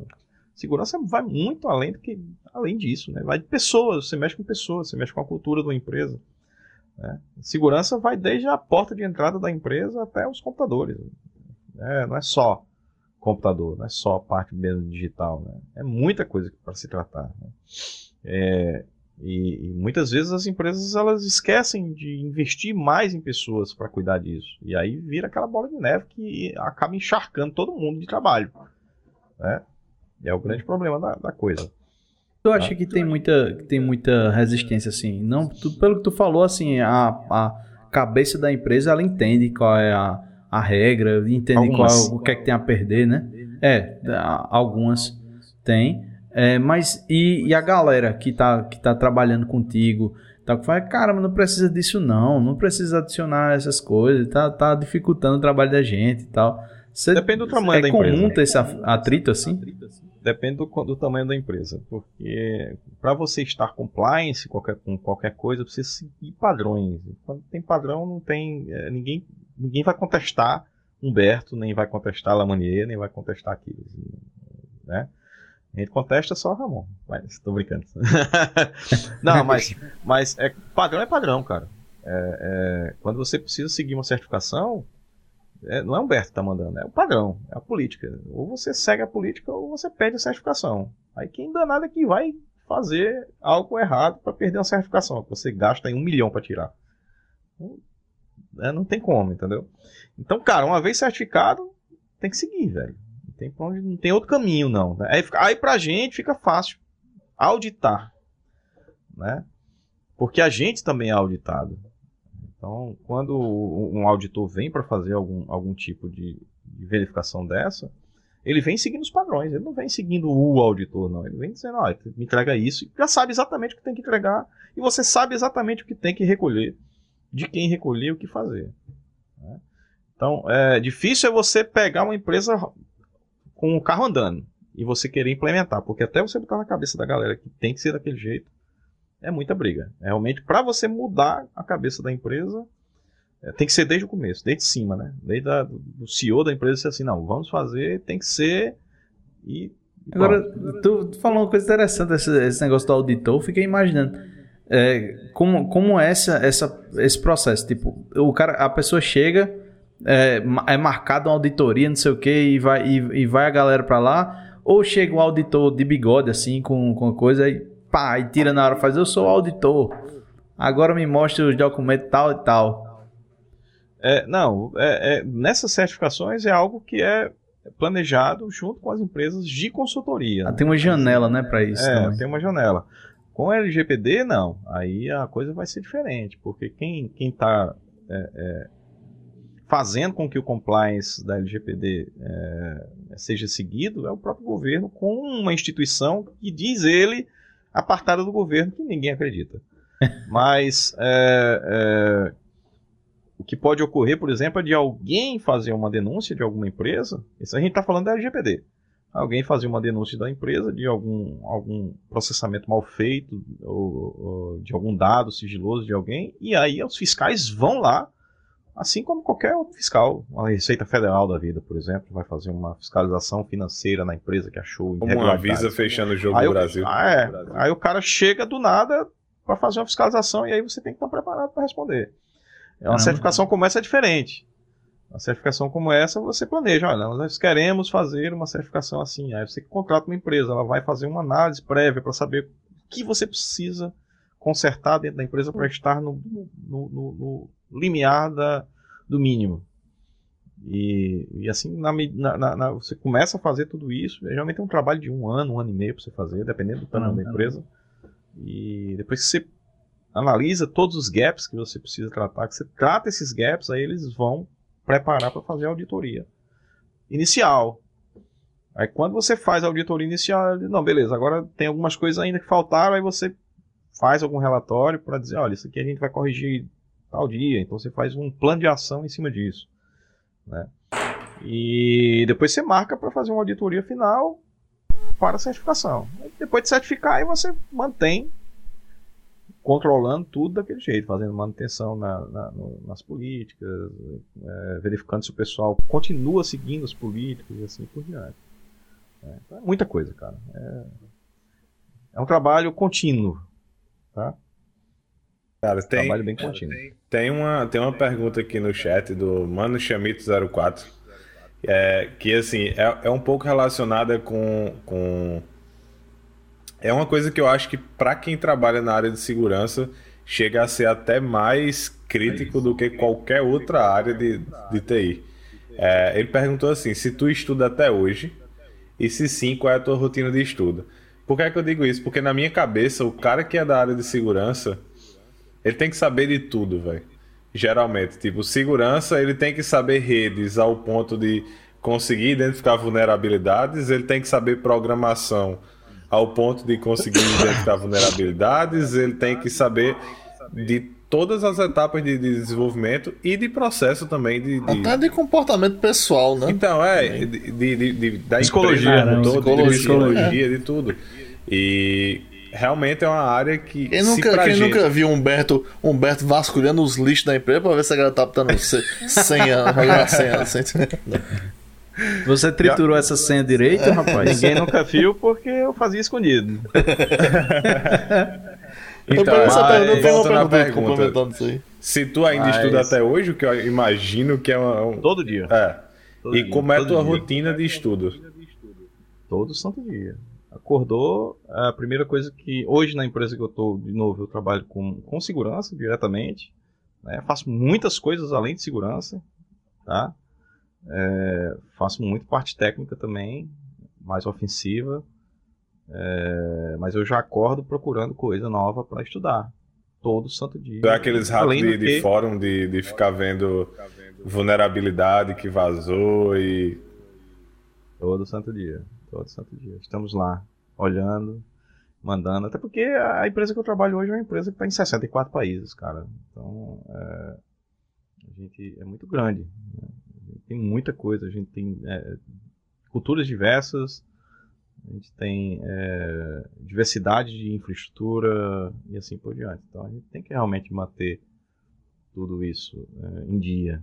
Né? Eu faço parte uma equipe global hoje. Né? Minha equipe ela está espalhada em, nos quatro continentes. É, e aí a gente tem que realmente, é, cada um no seu time zone, né, fazendo, uh, se ajudando, né, como uma equipe só.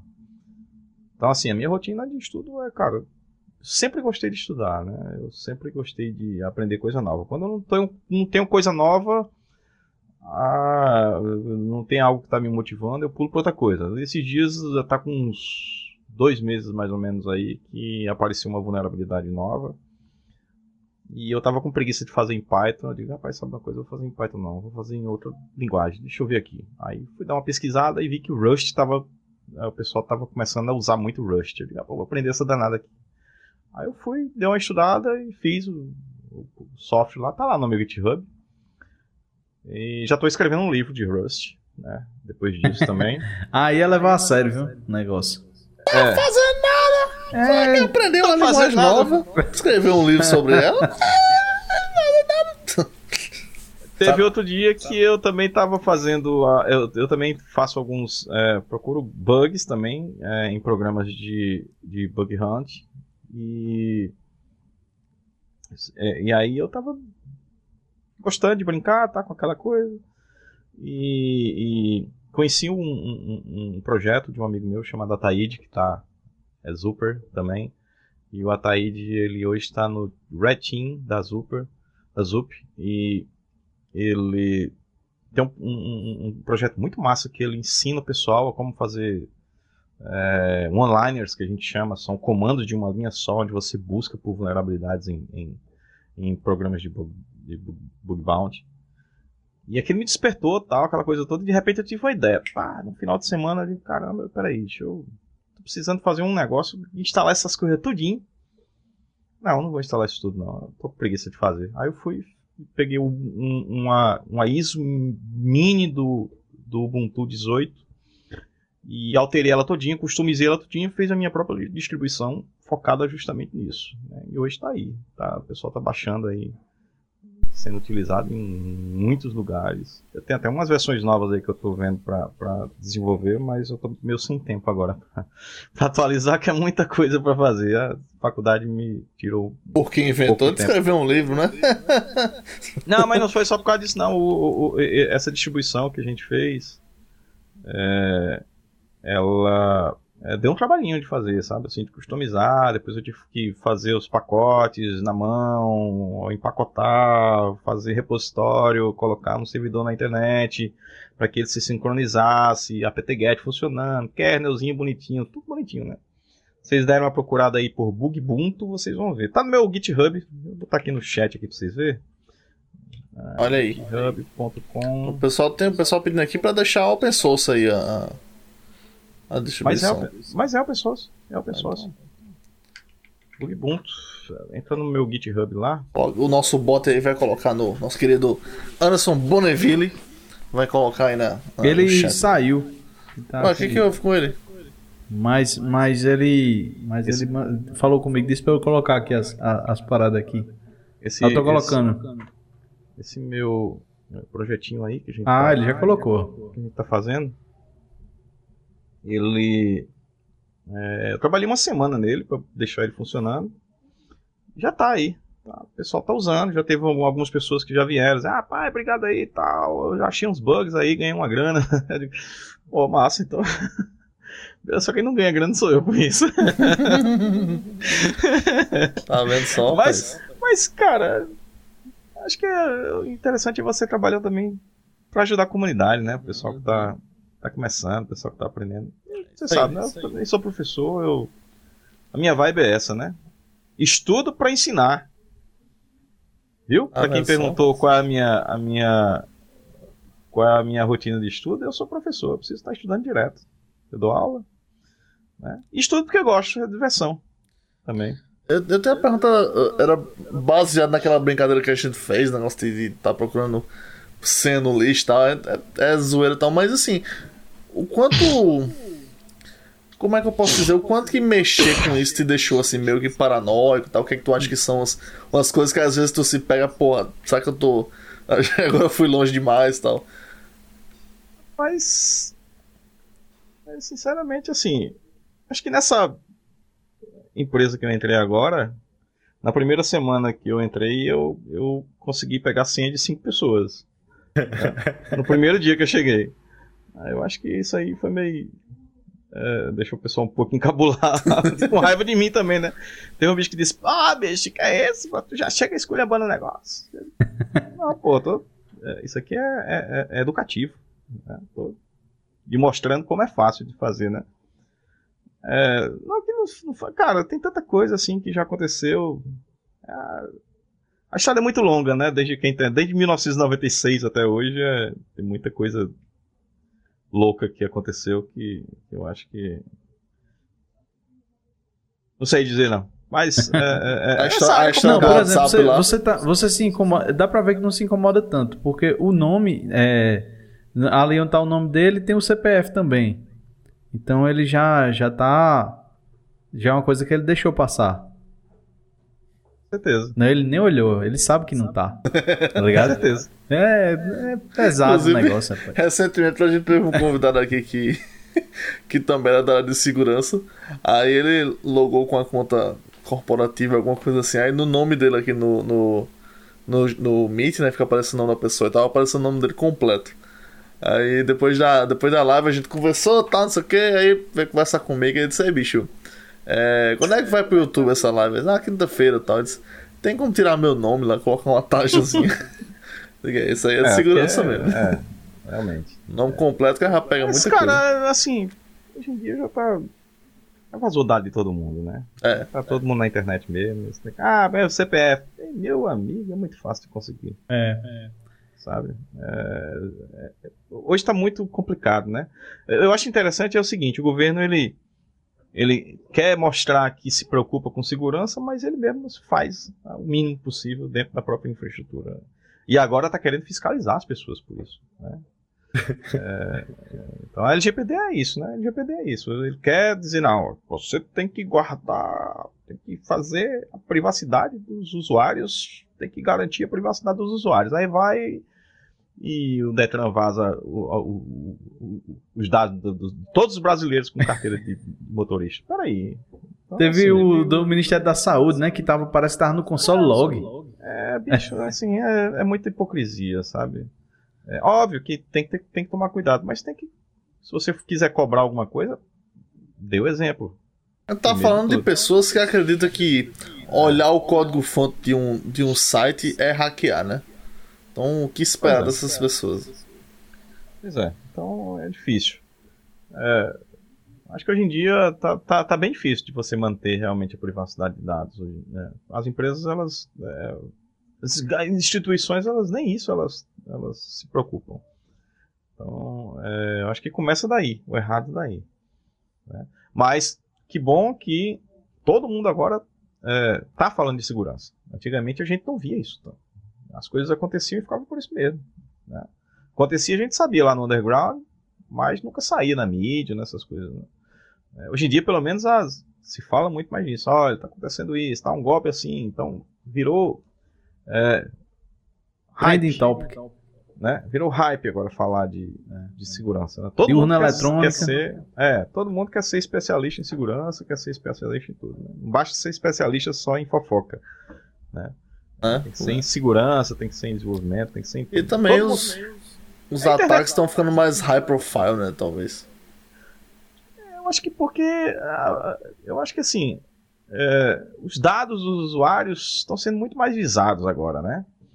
É, com os dados dos usuários fica muito mais fácil de você fazer uma, uma fraude. Eu, eu, ó, o episódio passado eu dei uma dica uma dica top aqui no episódio. No outro, no outro episódio, onde falamos sobre segurança, deu uma dica de senha para você usar aqui nas suas, nas suas redes, né? Para você confundir os hackers. Eu vou dizer de novo aqui para você que não pegou da outra vez.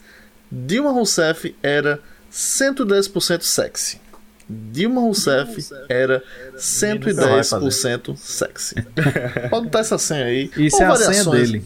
Variações dela. Nem o, nem o computador quântico do Google quebra essa aí. Essa é inquebrável, rapaz. Isso aí eu aprendi direto com o Edward Snowden.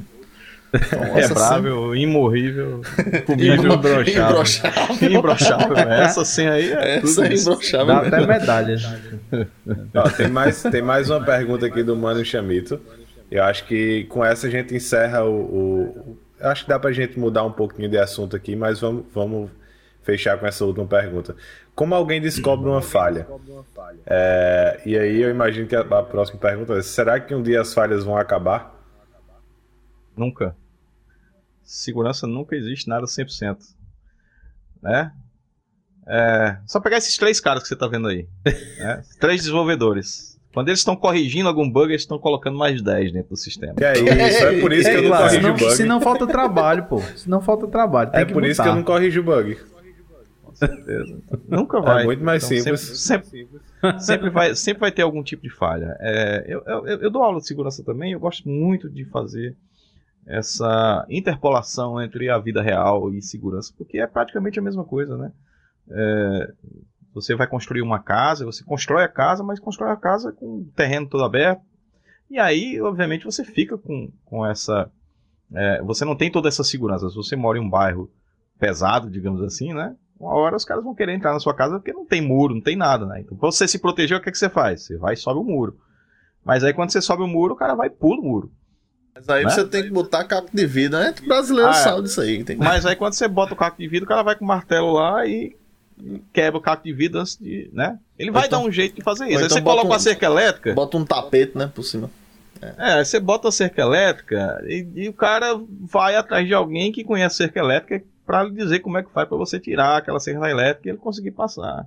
Aí você vai, não, eu vou botar um cachorro. Aí você bota o cachorro, acaba joga uma bola, mata o cachorro. Cara, enquanto você.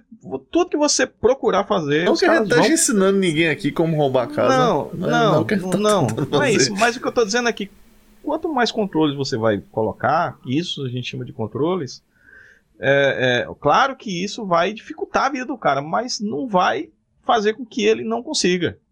É isso que eu quero dizer. E eu acho também que, assim, dependendo da dificuldade que você colocar, se o cabo ainda conseguir roubar a sua casa, acho que ele mereceu roubar, né? Porque é, o trabalho que o cabo teve, trabalho que ele teve. Mereceu roubar. Então é onde a gente, a gente vê, por exemplo, tem uma coisa da probabilidade de disso acontecer, é que depende do tamanho da vulnerabilidade que você tem na, na sua casa e da experiência do cara que vai roubar. Né? Se você tiver, se for muito vulnerável, então um cara com menos é, conhecimento da coisa, menos experiência, consegue fazer isso também. É, então, para que a vulnerabilidade seja muito alta e o cara seja muito experiente, ele vai conseguir roubar também, porque ele conhece aquela coisa toda. Então, é tudo é questão, é uma balancinha, entendeu? Então, quanto maior, mais a maior probabilidade de são, acontecer. São umas dicas boas assim para o nosso ouvinte que está em casa, o cara que está aí agora que está assustado, né? Tá pensando, meu Deus, vão roubar meus nudes. Quais são as dicas boas assim que ele pode que você pode dar, assim. A como, primeira como dica é usa a senha que a Munier falou agora, que é. é senha. Essa senha aí é top. Primeira dica é essa, né? Primeira a dica outra, é segura, a outra, né? Daniel Lima, Daniel Lima botou aí na live também a outra, viu?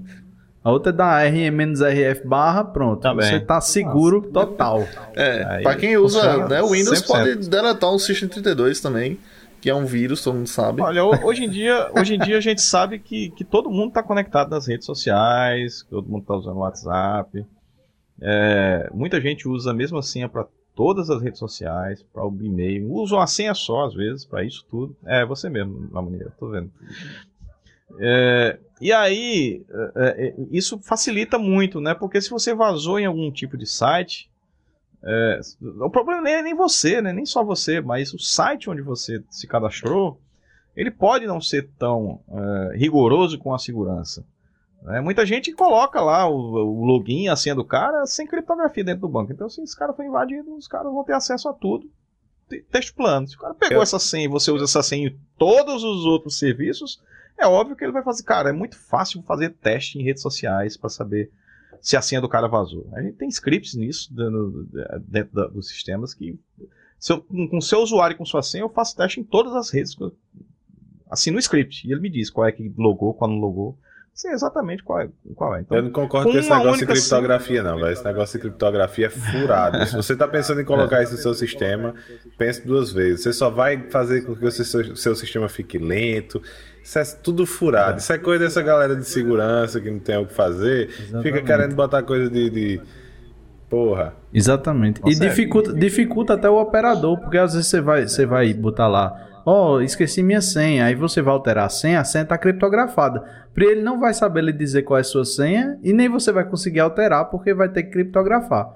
Sem aí, criptografia você tá no mudo, viu, Ramon? É. Só para você aí, saber que você fez merda aí. Voltando à, à história da dica, a dica é você usar um gerenciador de senhas né, para que você tenha uma senha diferente em cada serviço que você tem. Tá?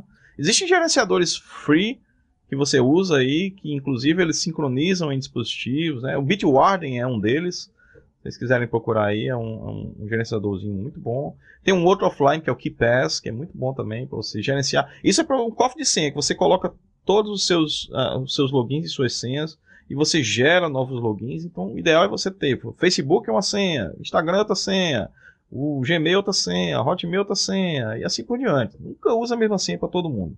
E ligar o duplo fator de autenticação em todas essas contas. Pronto. Isso aí é o, é o, que, é o que mata a pau o restante da coisa. Não quer dizer que os caras não consigam, ainda tem como burlar, mas dificulta.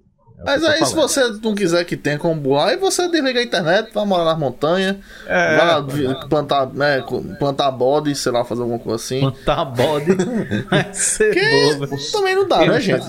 Não tem nem nada é 100% seguro, né? Infelizmente.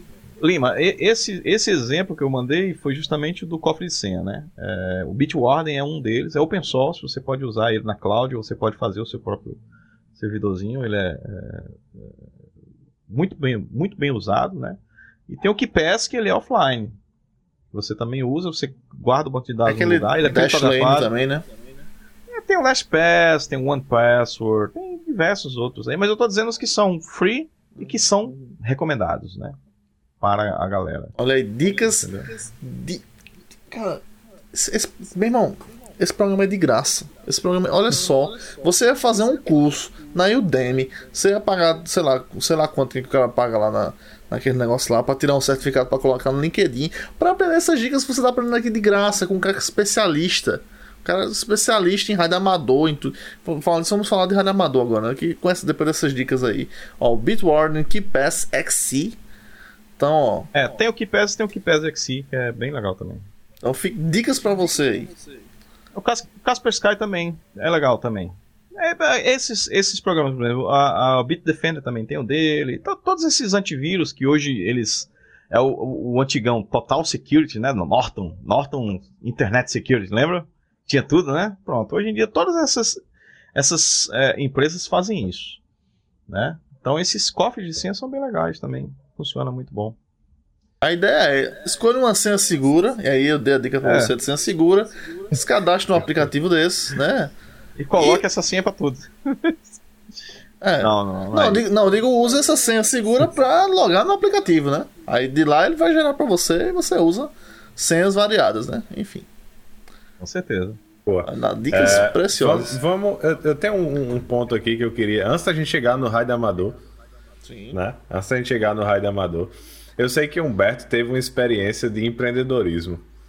Eu queria conversar um pouco, saber, tipo, o que é que você, Bom, o que é que você achou dessa época? Se, se é, o que deu Mas certo? Mas ela ainda está em ordem. É isso que eu ia perguntar. Se ainda, a ainda está tá. Ainda tenho, é, ainda tenho uma empresa porque eu faço consultoria também. É, é, não presencial, né? Eu faço mais consultoria como um, cara aconselhador de segurança, né? É, a empresa está tá up já desde 2015, né? continuo trabalhando. É, não mais na, no, fazendo desenvolvimento de software, essas coisas que a gente fazia antes, mas totalmente focada nessa. Quando alguém precisa de alguma, algum aconselhamento na área de segurança, a gente vai lá, faz a consultoria e a empresa continua de pé.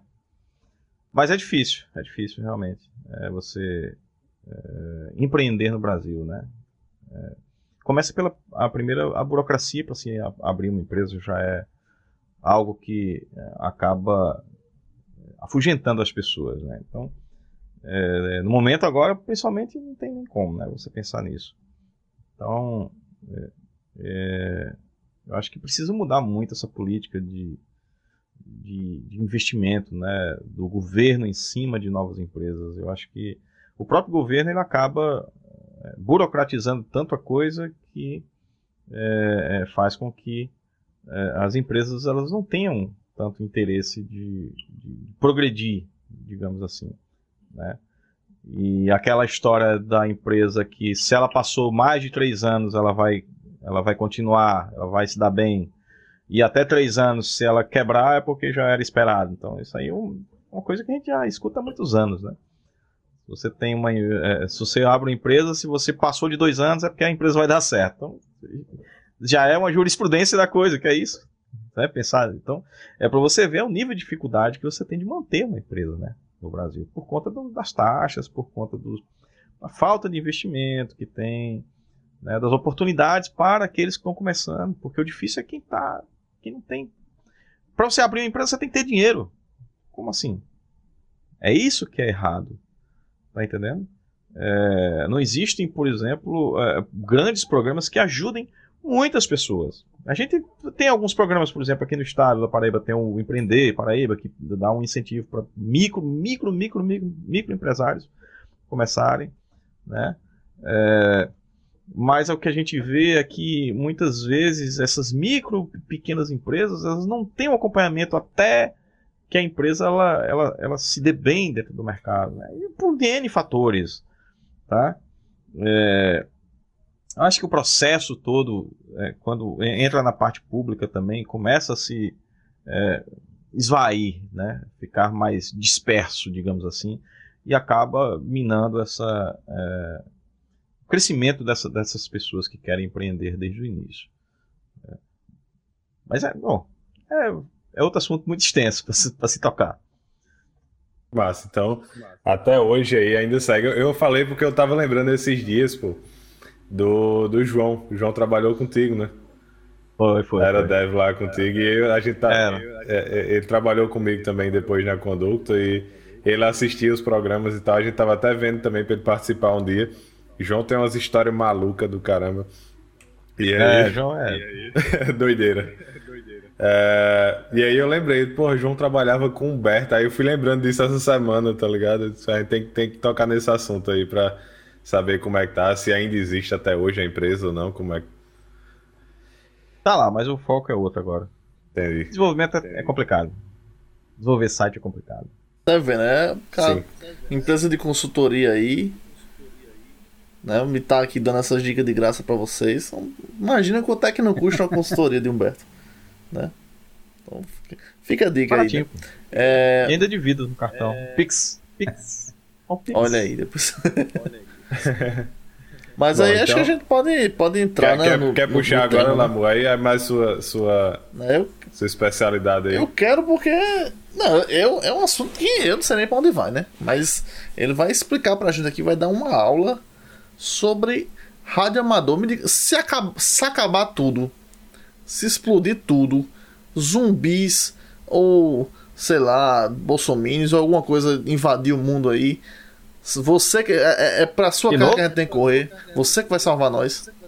Explica aí pra gente esse negócio de rádio amadorismo. A quando a gente vai fazer, as, as fazer os testes, né, porque existe um, uma diferença é, entre o, o rádio amador e, e, e, aquele entusiasta que trabalha é, é, nessa área, mas que ele não é licenciado pela Anatel. Tá? É, para você ser um radioamador, por exemplo, você precisa ter uma licença, você precisa fazer provas, tá? você precisa passar por testes, tem um, um tempo até você chegar em, em determinada classe. Né? É, e existem regras também para você fazer essas provas. Como, por exemplo, existem é, é, regras éticas dentro do radioamadorismo que você, é, não, você não pode conversar sobre política, religião e futebol. É proibido. Isso por regra. Então, quando você faz as provas de legislação e ética, de radioamadorismo, isso está explícito lá, você é perguntado e você precisa responder e passar nessas provas em cima disso. Então existem regras em cima, né, dessa coisa.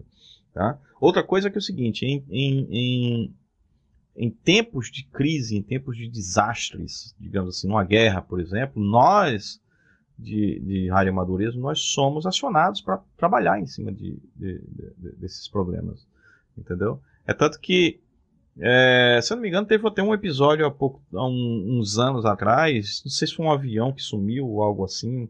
Ou algo aconteceu, um desastre que um, um, um radioamador brasileiro ajudou a Defesa Civil a encontrar.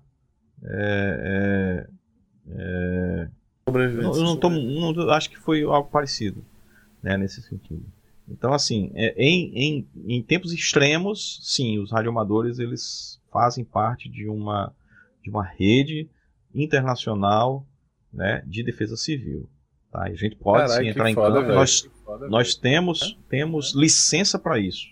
Eu imaginava que era tipo aquela, aqueles moleques lá que ficavam com walk-talk, só que profissional, tá ah, ligado? O cara com um aparelho que é mais longe.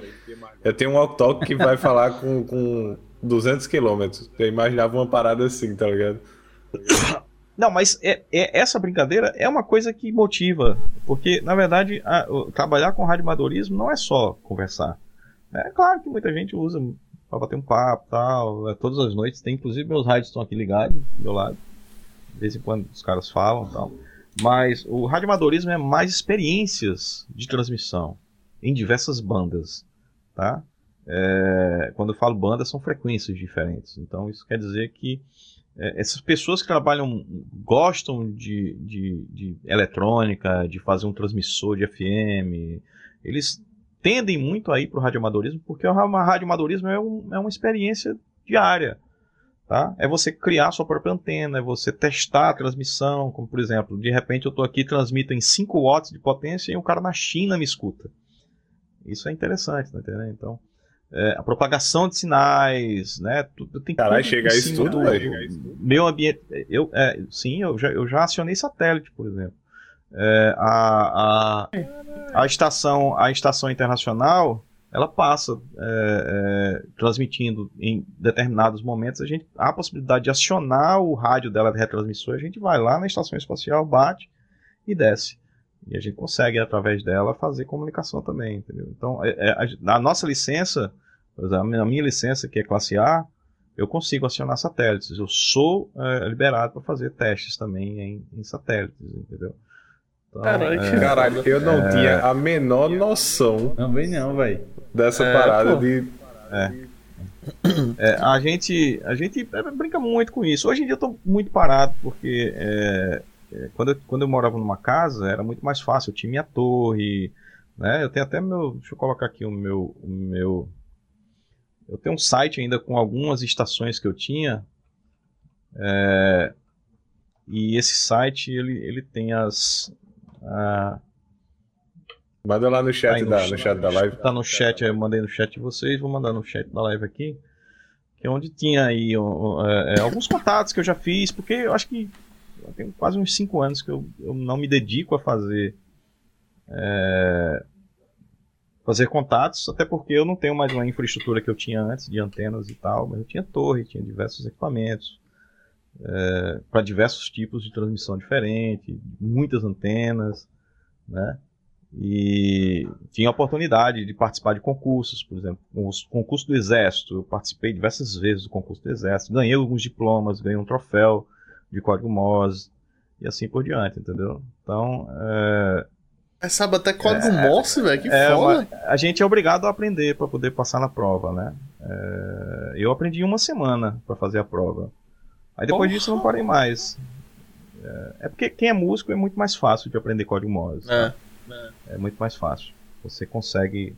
Quem, quem é, é, músico de, de ouvido, né, como eu, que não sou músico de ler partitura. Botar uma partitura na minha frente, eu toco fogo, eu não sei nem onde vai. Mas se eu escutar uma música, eu consigo tirar ela porque eu sei as notas que estão sendo. É, você sabe como é. Se você é músico, sabe como é que funciona. Então, quem é músico tem uma facilidade muito maior de, de, de aprender código Morse, tá? Aos pouquinhos, né? Você vai avançando à medida que você vai praticando, né? Porque a prática até Porra. certo ponto. Ensina alguma coisa de código Morse pra é. gente aqui, bicho, é... por favor. Cara, faz muito tempo que eu mexi com código Morse. Sabe é, como é que faz pra fazer aprenda o mandarim em código Morse? Tá.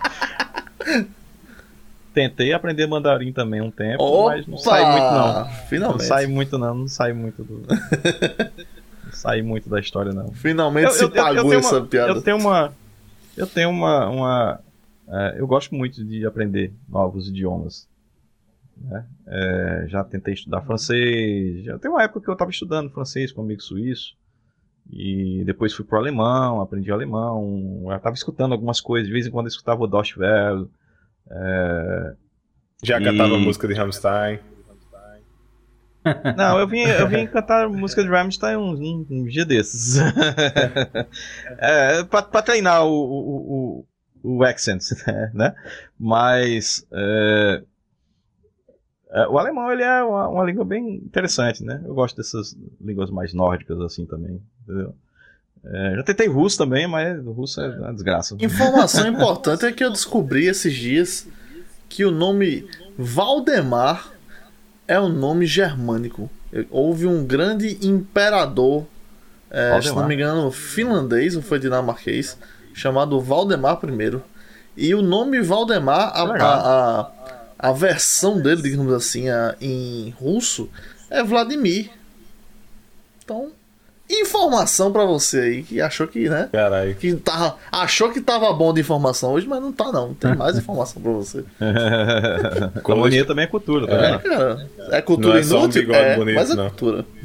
É só, é só um, um, cara atrás do bigode bonito, é? não. Agora, eu, eu vi, voltando pro, pro tema, eu, eu vi um vídeo uns tempos atrás sobre isso, acho que foi do eu não lembro se foi do Manual do Mundo ou se foi do Jovem Nerd, que era sobre, sobre essa, né, sobre essa parada de rádio amador. E aí, tipo, é, por exemplo, a gente não pode simplesmente comprar um rádio e usar, né? Eu só posso, não, tipo assim, você pode me deixar falar no seu, contanto que você esteja do lado, né? Isso, é. Porque é, é, o rádio é um rádio transmissor, tá? E um radiotransmissor ele pode interferir em outras comunicações, como por exemplo a aviação. Né? E isso pode causar acidentes. Você pode derrubar um avião né? se você fizer a coisa do, do modo errado. Então a Anatel ela, ela regula isso de acordo com o que é, é, é, a legislação manda. Você não pode simplesmente comprar um rádio, botar uma antena e falar. Né? A Anatel ela faz fiscalização em cima disso também. Inclusive eles têm uns carros muito bem equipados que, por exemplo, ele consegue fazer a, a, a, a, circulação desse sinal e saber exatamente em que ponto você está transmitindo, entendeu? Então, mas, minha, é... mas, o sinal do meu telefone não presta, né, Natel? mas, pronto, é, é, é, basicamente assim que eles encontram provedores piratas. Tá? Eles conseguem assim, circular os. Foi os, assim os que nossa amiga, nosso amigo Rodrigo que veio aqui quase foi preso, né? Quase foi preso. Mas é foda essa parada, porque assim. É, primeiro, o nome rádio amador. A, rádio amador é porque o cara ama rádio é porque não é profissional? Não, é porque é, rádio amadorismo é uma, é uma, uma categoria né, de transmissão que de amador não é, tem nada, né? É, Praticamente é, profissional. Então, rádio profissional. É por isso que eu não, eu, eu não, não entendo esse porque, nome. É porque para você ser um rádio profissional, digamos que o rádio profissional seja aquelas transmissões comerciais, né? Como uma rádio normal. Ou de, sei lá, de aviação, né? E.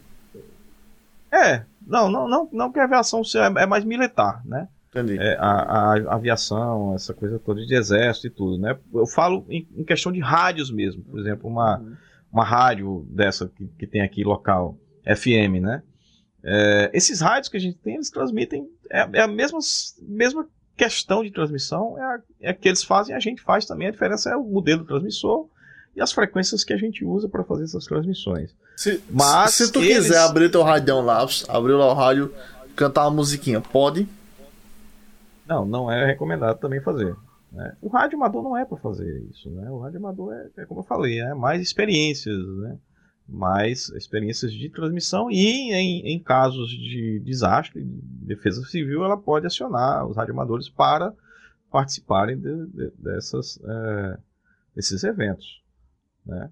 Então, é, você precisa ter uma licença da Anatel. Você paga anualmente para se ter essa licença e, e e tem que seguir a regra, né? Não pode passar, você, você tem um limite para você fazer a transmissão também de potência. Tudo isso é regulado, né? Tudo isso tem regra para você fazer da forma da melhor forma possível para não interferir em outros ambientes. Que a gente sabe que as frequências, apesar de serem, serem é, as bandas serem muito extensas, mas já tem muita transmissão em cima disso.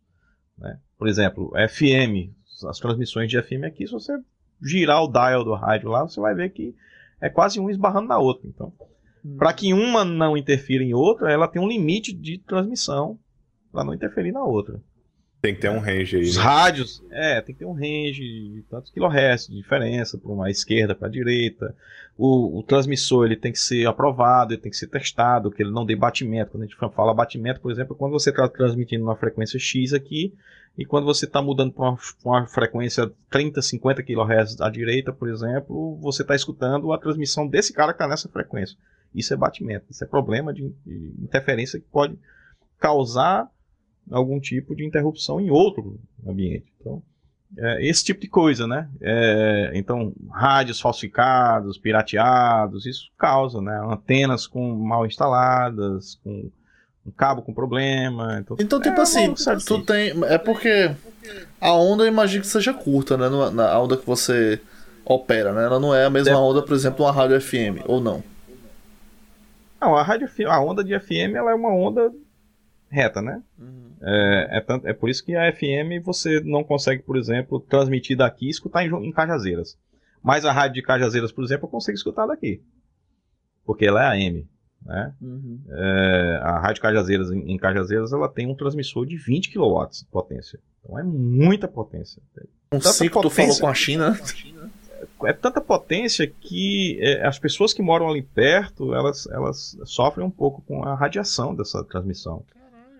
É, a, a, da, da, torre. Porque a radiofrequência, ela, é, ela altera realmente, entendeu?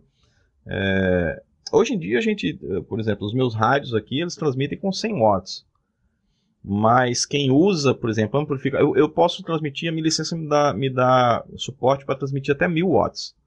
Ou seja, 1 kW de potência, né? 1 kW em casa eu posso ter.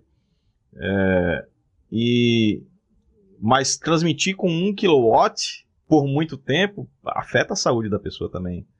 Tá entendendo? É muita potência, muita, muita potência. Você, mesmo. você transmitindo Imagina... com um kilowatt, tipo, tu. Pergunta Chega na bem, lua. É, é, isso que eu ia dizer, o alcance é, tem. E tem outra coisa que a gente chama de propagação de sinais, né? É, a propagação ela é, é, algo que depende muito do, do, do, é, do ambiente, assim, do, do, do, do meio clima. ambiente, do, do clima, né? Muita gente não sabe, mas, por exemplo, o Sol ele afeta muito na propagação de sinais. Né? As explosões solares, quando a gente tem uma, uma, uma, um período onde as explosões solares são muito maiores, a gente tem uma redução na propagação de sinais. Às vezes a gente não consegue escutar alguns lugares do mundo por conta disso. Né? Afeta em diversas transmissões, inclusive em GPS. Tá?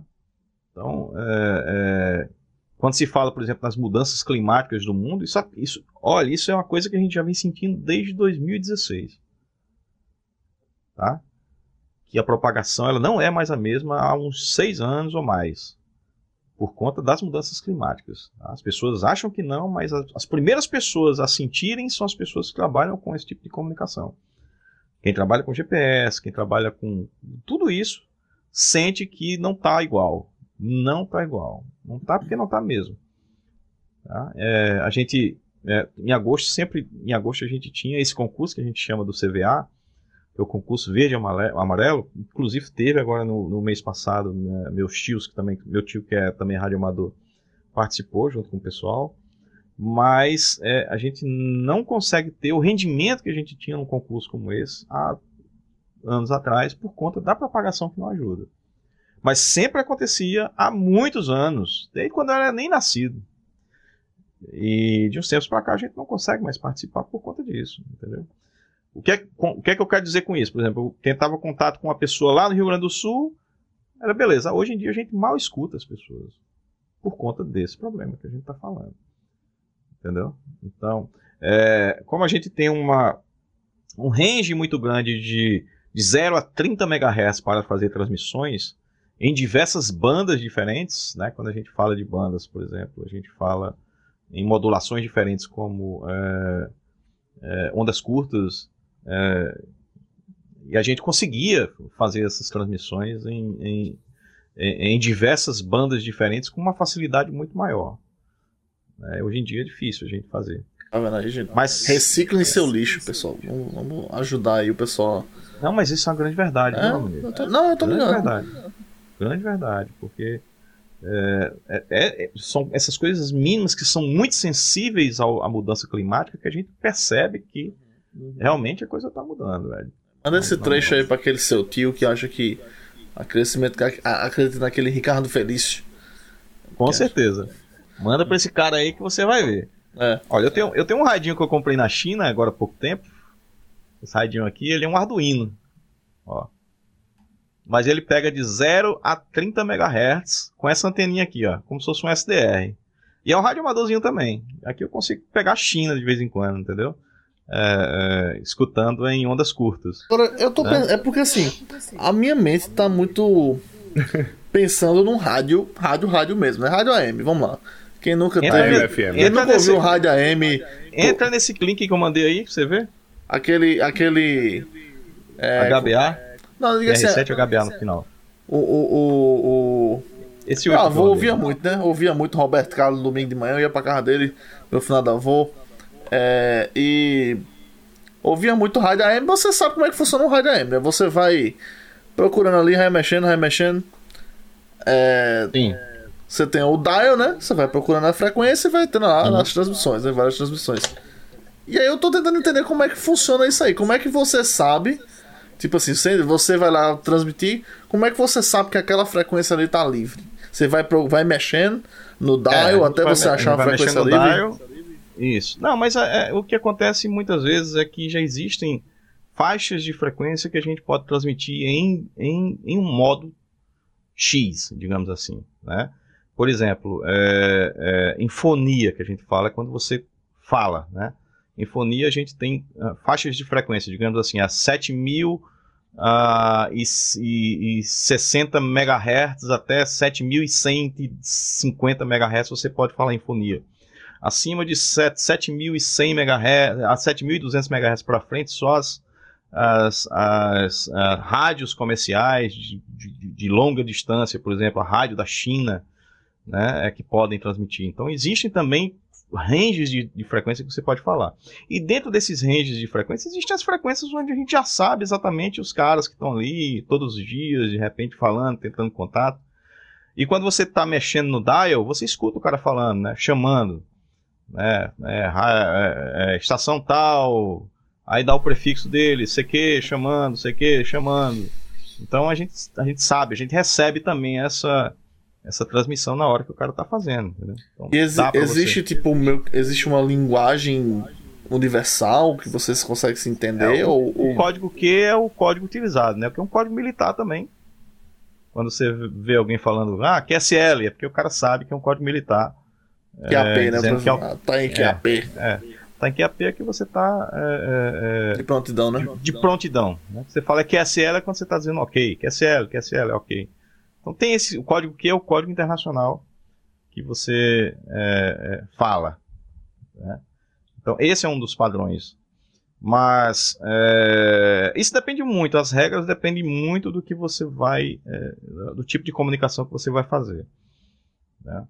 É, por exemplo, em concursos, geralmente eles dão a trilha de como você deve fazer o chamado nessa hora, né? Você tem que dizer CQ, CQ, contest, CVA, PR7, HBA, é o meu, o meu prefixo, digamos assim. Então, é, você tem um padrão. Então, cada um tá, tá, tá dizendo. Aí você, você diz isso, o cara também diz CQ, CQ, é, aí responde, dá o prefixo dele, aí você diz o sinal que ele chegou, você tem que medir o sinal do cara, quanto ele chegou, quantos dB ele chegou, em qual frequência foi. Aí você anota o horário que, que foi o contato, o prefixo dele, é, a, a, a horário, prefixo, frequência, e aí você confirma com ele, ele manda o sinal para você também de volta, e aí você fecha o contato. Então, isso é um contato, por exemplo, é, de um concurso como esse. Então, quanto mais contatos você fizer com diversos países diferentes, é, mais pontos você ganha. Então, é assim que se mede num concurso como esse. Aí eles dão toda a trilha do que você tem que fazer, como fazer, e assim por diante. Porra, aí se tu fizer contato com um cara lá na China, o cara fala mandarim. Mas aí como ah, é inglês. Ah, Todo mundo fala inglês. É ah, a, língua, a língua é em inglês. É, às vezes, por exemplo, é, é, você pega algumas pessoas conversando em francês, em alemão, mas quando você entra na frequência falando inglês, todo mundo muda pra. pra e tem língua, aquele negócio de Roger, Roger That, sei o que, Roger That, tem, tem isso também não? É a mesma coisa. É, são códigos, câmbio. Roger é câmbio. Uhum, uhum. Mesma coisa. Mas ninguém fala esse Roger, não. Roger. É só no filme americano mesmo, né? Só nos filmes. Porra. Caraca, Rapaz, é um viagem, mundo interessantíssimo, véio. né? Eu tinha uma ideia completamente diferente disso, tá ligado? Tu achava que era o quê? Não, eu não sabia que tinha tanta regra, né? Como, como existe assim. Para mim era algo muito mais informal. De fato, eu sei que eu, eu imaginava que existisse algo assim como você tá falando, mas talvez fosse outra categoria, saca? Para mim, tipo. É o, que o, bicho, o que o bicho entende por não, rádio amador é que ele aprendeu assistindo Stranger Things. É. não, mas, mas existe uma, existe uma categoria que é, existe uma categoria chamada rádio cidadão, que essa não precisa você fazer prova, mas precisa tirar uma licença é, na, na Anatel para isso. Só que você só pode falar naqueles rádios é, que são liberados aquela faixinha pequenininha que é liberada. Tá? Você não pode, é, por exemplo, falar, acionar satélite, receber, fazer essas coisas que a gente faz, ter esses rádios que, que a gente tem, VHF, UHF e assim por diante, entendeu? Então, é, é extremamente limitado, mas é um, é um, digamos que é um primeiro passo para você entrar na, na área do radioamadorismo mesmo. Tá? A faixa de rádio cidadão. Se você procurar na Anatel, Anatel, faixa de cidadão, você vai ver. Aí você compra o radinho, coloca a antena, não é jeito, né? Transmissão, você pode falar com gente do mundo inteiro, também tem a opção. Consegue falar, porque a propagação também é, ajuda nesse sentido. É, a faixa também, dependendo do horário, você consegue falar com gente de fora. É, foi assim como eu, como eu comecei. Se bem que eu, eu fui criado com rádio amador dentro de casa, meu pai foi do exército também e ele é, é, eu ia perguntar, eu tinha essa curiosidade de perguntar também, tipo, como tu começou com isso? Isso. Esse prefixo que hoje eu tenho era dele. Né? Ele passou muitos anos, ele é conhecido nesse meio de radioamadores em quase todo o Brasil. E, é, e aí no falecimento Também dele... Também conhecido como o Humberto Original, né? O Humberto Original. ele, e ele, ele era... É, ele, ele, tinha esse prefixo, o PR7HBA, só que aí no falecimento dele em 2008, eu, eu digo, não, agora eu vou voltar eu tinha passado um tempo sem, sem prefixo. Aí eu, não, eu vou voltar. Aí consegui fazer todas as provas, estudei as coisas que eu falei, tirei os certificados e aí eu consegui pegar o prefixo dele de novo, que era classe A. São três classes. Né? Você consegue. É, você tem a Rádio Cidadão, que é a primeira lá, que não, não precisa fazer as provas. Aí você faz uma prova para classe C. Ah, aliás, faz uma prova. Fazia, hoje faz só classe C, mas antes era classe D. Aí ia subindo, classe B, classe, a classe C, classe, classe D, classe C classe B, e aí você passava um ano depois da classe B que você fez, aí é que você podia solicitar a classe A. E o nosso. É essa, essa que eu tô hoje. O nosso glorioso Tresberto já se interessa por isso também? Nosso querido Humberto III. Não, ele, ele nunca teve é, interesse por rádio amador, não. É bom, eu acho. Eu acho que não. Ele gosta muito mais de música, né? É. Mais músico. Isso aí mais ele músico, é dor, né? Mais músico do que Música e TI, né? Música e TI, né? A Rádio Amador, né? E aí foi para a TI também, né? Hoje, cara, é, olha, é, minha filha agora também tá na área de TI. É, ela tava fazendo enfermagem, deixou a enfermagem com medo do corona. E agora é, tá na área de TI. Conseguiu um estágio agora na Compasso. E já vai começar a estagiar. Programando também. Esse eu dou parabéns, é, meus É minha aluna. Bom, Cara, só em ela ter entrado em TI já era pra Deus. Deve pra ser uma pisos, merda né? o cara ter aula com o pai, velho. Não, imagina aí o bicho que né, investiu a vida inteira na educação, botou lá no Marista, comprou aquele ninho, carro só uma porra de 60 conta lata. Aí chega o filho, faz, faz vou, vou trabalhar com TI. Imagina, é, é pra, dar, é pra é. dar uma surra de cabo USB, né? É. Não façam isso, por favor. Mas, mas... mas é mais o sentimento é quase isso, né? Mas assim, é, é, é, graças a Deus eles têm uma. Eles gostam. Isso é interessante. Não, pior, eu tenho um irmão que eu também. Ele, ele tá estudando na mesma sala dela. E eu também sou professor dele. Nossa. Eu já dei aula para meu filho, agora eu tô dando aula para minha filha e para meu irmão. E como é dar aula, dar aula para filho e parente assim? Como é, qual é a experiência? cara, eu cobro do mesmo jeito, eu, eu não tenho distinção. do mesmo é, jeito. É, eu não tenho distinção. Quem, quem, é meu aluno sabe como é que eu sou. Eu, eu, ah, tá bom, né? Eu, eu, eu, meto bronca mesmo, né? É, porque eu acho que é, eu, eu sempre. A minha aula sempre é uma aula também motivacional. Né? Eu sempre boto na cabeça do cara, cara, é isso que tu quer? Tu tá gostando disso aqui, porque se não for, cai fora enquanto é tempo. Eu sou bem assim, sou bem realista. É bom dizer logo, porque palavras. depois que o cara entra, vai, o arrependimento pode, é. ser maior. Pois é, é como você passa quatro anos e meio fazendo direito, aí chega lá, vê que é aquela merda e diz, não, agora você é programador. Aí passa mais, às vezes quatro anos, às vezes passa dois anos e meio. Vender miçanga. Ninguém, cara, ninguém tem mais tempo a perder. Ninguém tem mais tempo a perder. Essa é a grande verdade. A área de TI, ela, todo mundo quer ser da área de TI porque todo mundo tem um WhatsApp, tem um Facebook, aí acha que mexe no WhatsApp, ele vai programar. Não é assim. Funciona. Né? Então, é, é, eu cobro do mesmo jeito. Mas eu cobro também. Essa, as minhas aulas eu passo muito dessa minha experiência que eu tenho também. De todos os as pedras que eu tive que chutar durante a minha vida profissional. Porque eu acho que é interessante. Né? É, a gente tem um problema seríssimo com a geração de agora porque os caras querem tudo pronto. E isso é muito ruim. Profissional TI que não corre atrás, não procura, ele vai sofrer, velho. Vai sofrer. Vai sofrer. Porque o mercado não está esperando ninguém assim. O mercado cobra. Uhum. Quem está em empresa grande sabe como é. E tem aquela coisa, né? Você às vezes fica facilitado o, o acesso mas quando você vê, tem muito tutorialzinho que, que entrega tudo mastigadinho. Aí quando você chega para ver o que é o problema mesmo, você quer tentar pegar aquela solução que você aprendeu e quer tentar encaixar em todo lugar. É complicado, você tem que, tem que ter um, ser um pouco versátil, saber que tipo, tem aquilo ali que tu aprendeu, mas tem um monte de, de outra coisa que resolve o problema de outra forma. que é complicado você não ter experiência, né? Eu acho que achava experiência para você saber essas coisas. Programador, é, é, é, eu costumo comparar um, uma pessoa que programa, que desenvolve, com um artista. Ui. Tem que, tem que ter criatividade. Não é, não, artesão. Não, é, é, por isso que nós somos artesãos de um artesão. Artesães. A gente fala mas o cara que não tem criatividade, ele vai virar um Ctrl-C, Ctrl-V pro resto da vida. Artesões? Artesão. É, é, é, eu acho que é, o tempo que você passa planejando fazer alguma coisa para desenvolver é, é, é, o que, é o que é mais interessante nessa arte, né? E saber fazer a gambiarra, essa que é a arte profunda da coisa. Cara, o programador que não fez uma gambiarra na vida, ele não tem criatividade, não. Dani, é, Daniel não, Lima é... já tá aqui dizendo, eu já criei cada coisa.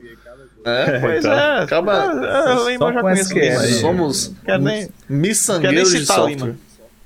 Quero nem citar Lima justamente porque eu já conheço. É isso. Fizemos juntos muitas gambiarras. Olha só. É, pois é. é. Companheiro meu de gambiarras há muito tá, tempo. Tu, tu tava no dia do. do, do, do, do dia das da, bruxas? Da, tava, tava? Com certeza. Ele demorou um pouquinho, é, porque ele lembrou, deu uma respirada. Seco. PTSD, tá ligado? Ver aqueles, aquelas, a imagem do Vietnã. Não, eu passei, naquele tempo eu passei dois dias e meio sem dormir. Mas é, eu fui um dos caras que diz, cara, isso vai dar merda. Eu sempre, eu sempre fui um cara que. Eu sempre fui um cara que. É, eu tenho um problema seríssimo de sempre pensar do pior para o melhor. Mas isso é uma coisa que a gente aprende com segurança. Né? Então você tem que sempre pensar no risco. O pior risco do mundo antes de fazer alguma coisa. É assim que você se protege das coisas. Tendo medo. Ter medo é a melhor forma de se proteger.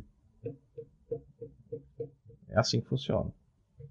Eu acho que porra. podemos encerrar nessa é, frase aí. Que, é a, a, frase de encerramento aí. É, com essa deixa, a gente Dá chegou camisa nosso... também. Mandar tatuar essa porra dessa frase. É. Você tá dizendo aqui. Não vou repetir essa frase aí, a frase, né? Tenha essa medo. frase do Humberto Aí é a cara de Zé Brito na, na frente, assim. Deixa eu falar. Quem? Massa, vamos. vamos Zé vamos... Brito, ele diz muito isso. Vamos, vamos seguir aqui com o nosso, nosso encerramento. Chegamos aí no nosso timing também. Fechamos com chave de ouro aí com essa, com essa frase aí do Humberto. Tenha isso para sua vida na área de TI que, que vai, vai, não é que vai resolver os problemas, mas vai diminuir o tamanho do prejuízo que você vai ter. Com certeza. né? Sempre, sempre pense, é. sempre analise os riscos antes de fazer qualquer coisa. Pois é. Essa é a, é. Essa é a lição. Mas eu vou começar aqui, vou puxar aqui o cordão do encerramento. Então, queria primeiro agradecer a Humberto por ter topado aí, vir conversar com a gente, é, trazer um pouco de conhecimento aqui pra gente, porque a gente não tá aqui para isso para isso que a gente traz um convidado, essa é a verdade, todo mundo sabe. A gente traz um convidado que é para trazer alguma informação útil, a gente está aqui para trazer desinformação. Então, ignore o que a gente falou e escuta o que ele falou. Então, cara, muito obrigado por ter vindo aí, trocar uma ideia com a gente, contar um pouco aí da tua história. É, a gente já se conhece há muito tempo, mas, tipo, muito desse detalhe a gente nunca sentou para conversar. Então, isso é uma parada que eu acho massa aqui nesse podcast. É que a gente traz pessoas, tipo, eu já caralho, trabalhei minha vida inteira com Sampaio e sentei com ele aqui e a gente descobriu coisas que eu nunca imaginava na carreira dele que ele já tinha feito, tá ligado? Então é massa você é, é, ter uma visão diferente dessa pessoa que trabalhou com você durante tanto tempo e a gente nunca conversou sobre isso. Eu acho que muita gente que está aqui, talvez até Daniel também não, não conheça boa parte dessa tua história aí e, e é interessante. Além do fato da, das coisas extras, né? Como, por exemplo, o rádio amador aí, que é um conhecimento que eu creio que pelo menos 99% da nossa audiência não vai conhecer sobre isso e, e, e, vai começar a entender um pouquinho mais depois dessa tua explicação aí. Foi muito foda, cara. Muito obrigado por ter topado, por ter vindo. É, muito obrigado também à galera do chat que, que participou aqui, que apareceu. Sejam bem-vindos. Quem chegou aqui pela primeira vez, seja bem-vindo. Estamos aqui toda terça-feira. Apareçam. Próxima terça nós já temos um convidado também confirmado. É, o assunto vai ser um, um pouco diferente. É, um assunto que Aquiles gosta muito. A gente deve entrar aí e falar um pouquinho sobre futebol americano. Ixi, é, no você... próximo episódio. temporada vibes total, temporada véio. começou. Temporada começou. Assistiu o jogo de vez. ontem? Do ontem não. É, foi ontem, né? Não, não assisti. Ra mas... Raiders e. Depois assistiu o, o highlight Raiders e Ravens. Foi, ó. Foi três, três empates foi pra prorrogação e, enfim. Caralho, enfim, depois já começou com Você, meu amigo internauta que assiste a gente que não conhece futebol americano, não se preocupe que ninguém conhece. É, ninguém e assiste conhece. o filme de Adam Sandler. Pronto. Que mostra todo. Você. Aquilo ali. A gente já, já trouxe um convidado aqui que disse que aquilo ali é assistido é. nos treinos. Então. Você tem que assistir também. Tre... É, a Munier tem uma teoria muito boa sobre futebol americano, né? Que nem os próprios jogadores entendem não, as regras. Pô, ali os caras vão inventar. Joga pra frente e, tipo, cair, caiu, bate, morrer, morreu. eu prefiro ficar no meu beisebol. Olha aí. Não, velho. Beisebol não. Ninguém beisebol, velho. Não, beisebol é muito escroto. Olha a roupa que os caras usam, pô. Aquilo ali é muito estranho, velho. O cara usa a camisa toda, toda folgada, sei lá, em cima e embaixo apertada. E o boné, é o boné que vem tapado só de um lado, né? O é, cara usa um é boné. É pra bola não bater, pô. É uma provocação. O cara, na hora do, do, do, cara lançar a bola. Pô. Não faz sentido, é velho. É. Não... Pô. Cara, beisebol, ali, cara, pronto, se tu entende beisebol, eu te respeito muito mais, porque não tem que entrar naquele. aquele eu, eu, eu gosto mais do que futebol americano. Porra, bicho, mas não faz o menor sentido, velho. Faz sentido, De vez em quando tenta acompanhar, mas os caras, não, shortstop, porque não sei o que, não sei o que, roubar a base. Cara, não faz não faz Não sei se vocês já viram, eu vou trazer, eu só trago referência que ninguém sabe, mas, mas xícaras de, de Friends. Não sei se é, não, ninguém, ninguém aqui sabe. Isso é uma porra. O cara inventa a regra na hora. Ele tá Friends, aqui. Porra. Ah, você ganhou. Você, você tirou AIS agora. Você ganhou. Pronto, é beisebol. de Friends tipo. vai querer ah, vir a bola veio rodando falar de Você ganhou 10 pontos. Friends é, é foda, Friends é muito cringe, né? É, cringe é. pra caralho. É muito cringe. É. é. Bom, mas vai, segue daí, Lamunir. Show. Tá, deixa eu puxar, né? Mais uma vez, assim, agradecer essa, essa sumidade, essa entidade que é nosso querido Humberto Júnior, um cara que é, eu curto muito, sou fã dele, ele, sabe disso. Já tiramos som juntos, a gente tem que tirar de novo aí qualquer dia. É, cara que sabe muito e compartilhou alguns dos conhecimentos aí. Deixou aí para vocês o, o, o, o Reverb Nation dele aí, para vocês darem uma ouvida nas gravações. Tem gravações muito boas.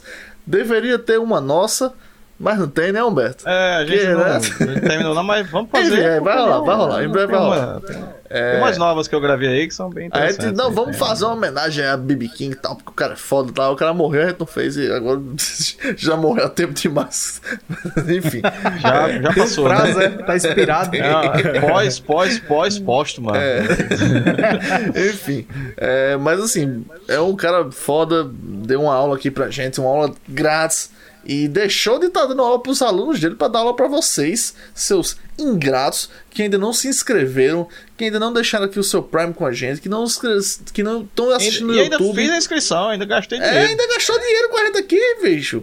E vocês aí que não que estão assistindo pelo YouTube, não deixaram, não se inscreveram e não deixaram um like, e não deixaram um comentário, não compartilharam com alguém que você sabe que vai precisar, aquela pessoa que usa a mesma senha para todo mundo, que, é, que ninguém faz isso. é, e, enfim, é, sabe o que eu tava falando. Mas enfim, muito obrigado a vocês que estão aqui com a gente pelo chat. O chat hoje foi muito animado, foi massa. Muita pergunta boa, muito comentário sem futuro. É, obrigado ao Zé Potiguar, se você ainda estiver aí. Um abraço para você. É, e, enfim, é, meu novo, meu novo lema agora é dizer que entretenimento é melhor do que educação, né? Mas hoje você teve os dois aqui, então fica a dica, né? Então, vai daí, Charles. E você, meu jovem, que, que, tá aqui, que tá aqui ainda com a gente, muito obrigado. Muito obrigado por participar, muito obrigado por aos nossos bots que estão aí toda semana. Eu não sei como é isso, mas eles estão por aí. Muito obrigado, não é pra fazer não, bicho. É. não fala isso não, senão eles vão pensar, tá é ligado? É mesmo, Vamos dizer, eita, porra, é mesmo. O que é que eu tô fazendo aqui? Muito obrigado Humberto. Cara, foi um prazer. Foi muito massa é, é esse papo. É, brigadão por ter topado. Mesmo sabendo assim, conhecendo as peças e tal. E você tá aqui. É, queria também mandar um alô para você que tá no YouTube. Olha, o, o, o que Lamunier falou agora, velho. Depois, depois desse, desse, discurso que ele deu aqui, você tem que se inscrever, é você tem que né? compartilhar. Emocionado aqui. Exatamente. Manda até então, no grupo da família, meu amigo. Manda, é, manda. Por que manda aquelas porcarias é. de Bolsonaro no zap é, e não, manda, manda, manda a gente? Manda a gente. Bolsonaro que fica compartilhando fake news. ah, é, é, é, Coca, Pepsi com, com, com feto abortado. Aí manda pra ele esse negócio aqui. é isso aí. Então, valeu, galera. Foi maravilhoso o papo. Massa. Pô, eu que, eu que agradeço aí. É, prazer estar com vocês aí, meus amigos de longas datas. É, espero ter contribuído, obviamente. É, ah, foi foda. Gente, duas, acho que duas horas é pouco pra gente contar todas as, as conversas né, que a gente conhece da vida. né? E, bom, assim, a, a, minha indicação é que quem quer realmente estar nessa área de TI tem que, tem que estar na frente de tudo, né? Acho que o lema que eu coloquei, eu nem lembro como foi que eu coloquei, mas só para a gente finalizar a história, é que a tecnologia é uma coisa que avança direto. Né? E a gente tem um, um, movimento que é o seguinte: tanto na área de segurança como na própria tecnologia, você nunca pode esperar é, é, que a chuva caia nos seus pés. Você é isso. estuda hoje, mas amanhã já tem 200 pessoas na sua frente. Então você, a motivação é essa: você nunca se achar acima de ninguém. A humildade e honestidade nessa área é importantíssimo para o crescimento profissional individual de cada um na área de TI. Tá? Então, todos os dias você sabe muito menos do que ontem. Essa é a grande, a grande verdade. É, e nunca, nunca para de estudar. Seja em qualquer área, seja rede, seja desenvolvimento, principalmente segurança. Segurança é, é, é uma coisa que é o seguinte: ou você estuda ou você está fora. Não tem escolha. Então, é, é, eu acho que é assim: é, nunca, nunca parar. Né? A motivação é sempre continuar. Se você gosta realmente, você não vai ficar cansado, não, velho. Não é aquele clichê, não, tá? Essa é uma grande realidade. Tem que fazer o que gosta, para fazer direitinho. Tá? Pelo menos o básico, né? Você tem que fazer com, com amor. Se você, se você não amar o que você gosta, é melhor deixar e procurar fazer outra coisa, porque não dá certo. Beleza? Obrigado aí mais uma vez pelo convite, é um prazer ter falado para tanta gente massa aí que deve estar tá, deve tá assistindo a gente. E estou à disposição, sempre. Palhinha, palhinha. É, ele, ele não tá achando que vai sair daqui. Ele não tá achando que vai sair daqui sem cantar. Ah, ele não tá achando que vai sair daqui sem cantar um Johnny Cash, né? Não tenho, não tenho nem como, cara, porque eu tô, eu tô sem, tô, eu, eu tô com o dedo machucado, não tô podendo nem tocar violão. A capela. Mas eu tenho. A capelazinha. Não, mas, olha, a capela, olha, a capela, a capela. Mas eu tenho. Down, down, mas, eu, mas, eu, mas eu posso colocar aqui pra você escutar uma, uma última gravação que eu fiz do Johnny Cash. Ó, tá, Tá, a gente vai aceitar. A gente queria ao vivo, mas vamos aceitar aí.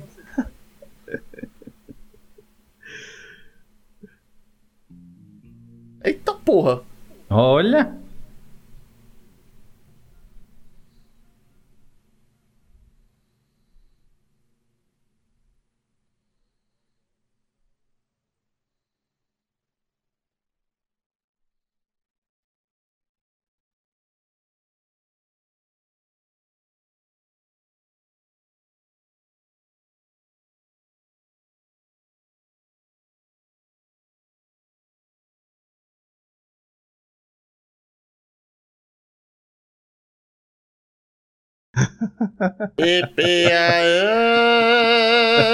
É boa essa aí. Essa é boa, essa é boa. Ghost Rider, Ghost Rider. Essa foi uma das últimas que eu gravei porque Jânio me pediu pra gravar. Pô, oh, a voz é bem parecida com a dele muito aí, massa, aí pra ver. Massa. Ah, é. Vai gravar esse Ring of Fire? Não, não gravei não. É, é, eu acho que eu, eu tenho uma outra de Johnny Cash que eu fiz com um primo meu, Eduardo, que foi Hurt. É, e e, se eu não me engano, foi o One também do YouTube que a gente fez. Há um, a Walk, Walk the Line também é boa. A Walk the Line, é, é, é show de bola. Bom, mas chegar nesse. chegar nesse. Não sei se tu viu as últimas que eu fiz também do Pearl Jam. Acho que eu, eu coloquei até uns vídeos também no, no, no Instagram. Acho é... não sei se eu te. Eu, eu vou procurar tu aqui, que eu não sei se eu te sigo no Instagram. Não. Eu, eu gosto que eu, eu gosto muito do Pearl Jam porque é da minha época, né? da minha adolescência lá junto é mesmo? Ivan, tá, é mesmo, bicho. Entendeu? É, na, na minha sincero, adolescência, né? É. Eu gosto muito dele porque. É... Bom, é, é, interessante, eu gosto. Bom, foi bom, foi bom a, a, a, deixa aí que aí pessoal que gostou já segue o link aí, ó. Tá no, no chat aqui. Quem tá assistindo no YouTube vai estar tá na descrição do vídeo aqui também. Todo o conteúdo que a gente falou durante o nosso episódio, que a gente colocou no chat da live, também vai estar na descrição do vídeo aqui do YouTube.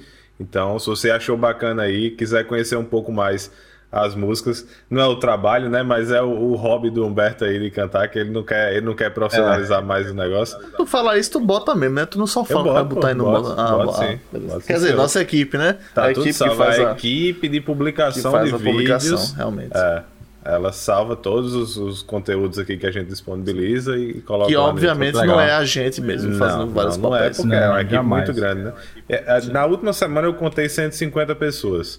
Tá? É, por aí. a gente tem. Então, por isso que a gente precisa Massa. tanto do seu, da sua inscrição. Então, se, se você ainda não está inscrito aqui no nosso canal, se inscreve aí, ajuda a gente a manter essas 150 famílias que fazem parte aqui do Codas. Muitas né? bocas para alimentar para pagar aí com pra, fuzil. pessoal. É. 150 pessoas era metade da conduta em João Pessoa.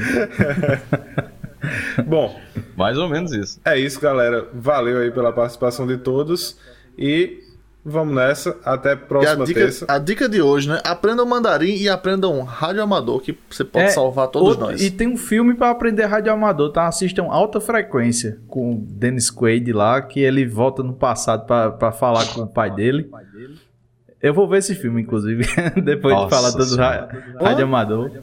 Olha aí, Humberto sabe. Humberto Faz, faz parte do, da certificação também, Humberto? Não, não, não. Alta frequência. Assista Stranger Things. Things. Stranger Things. Things.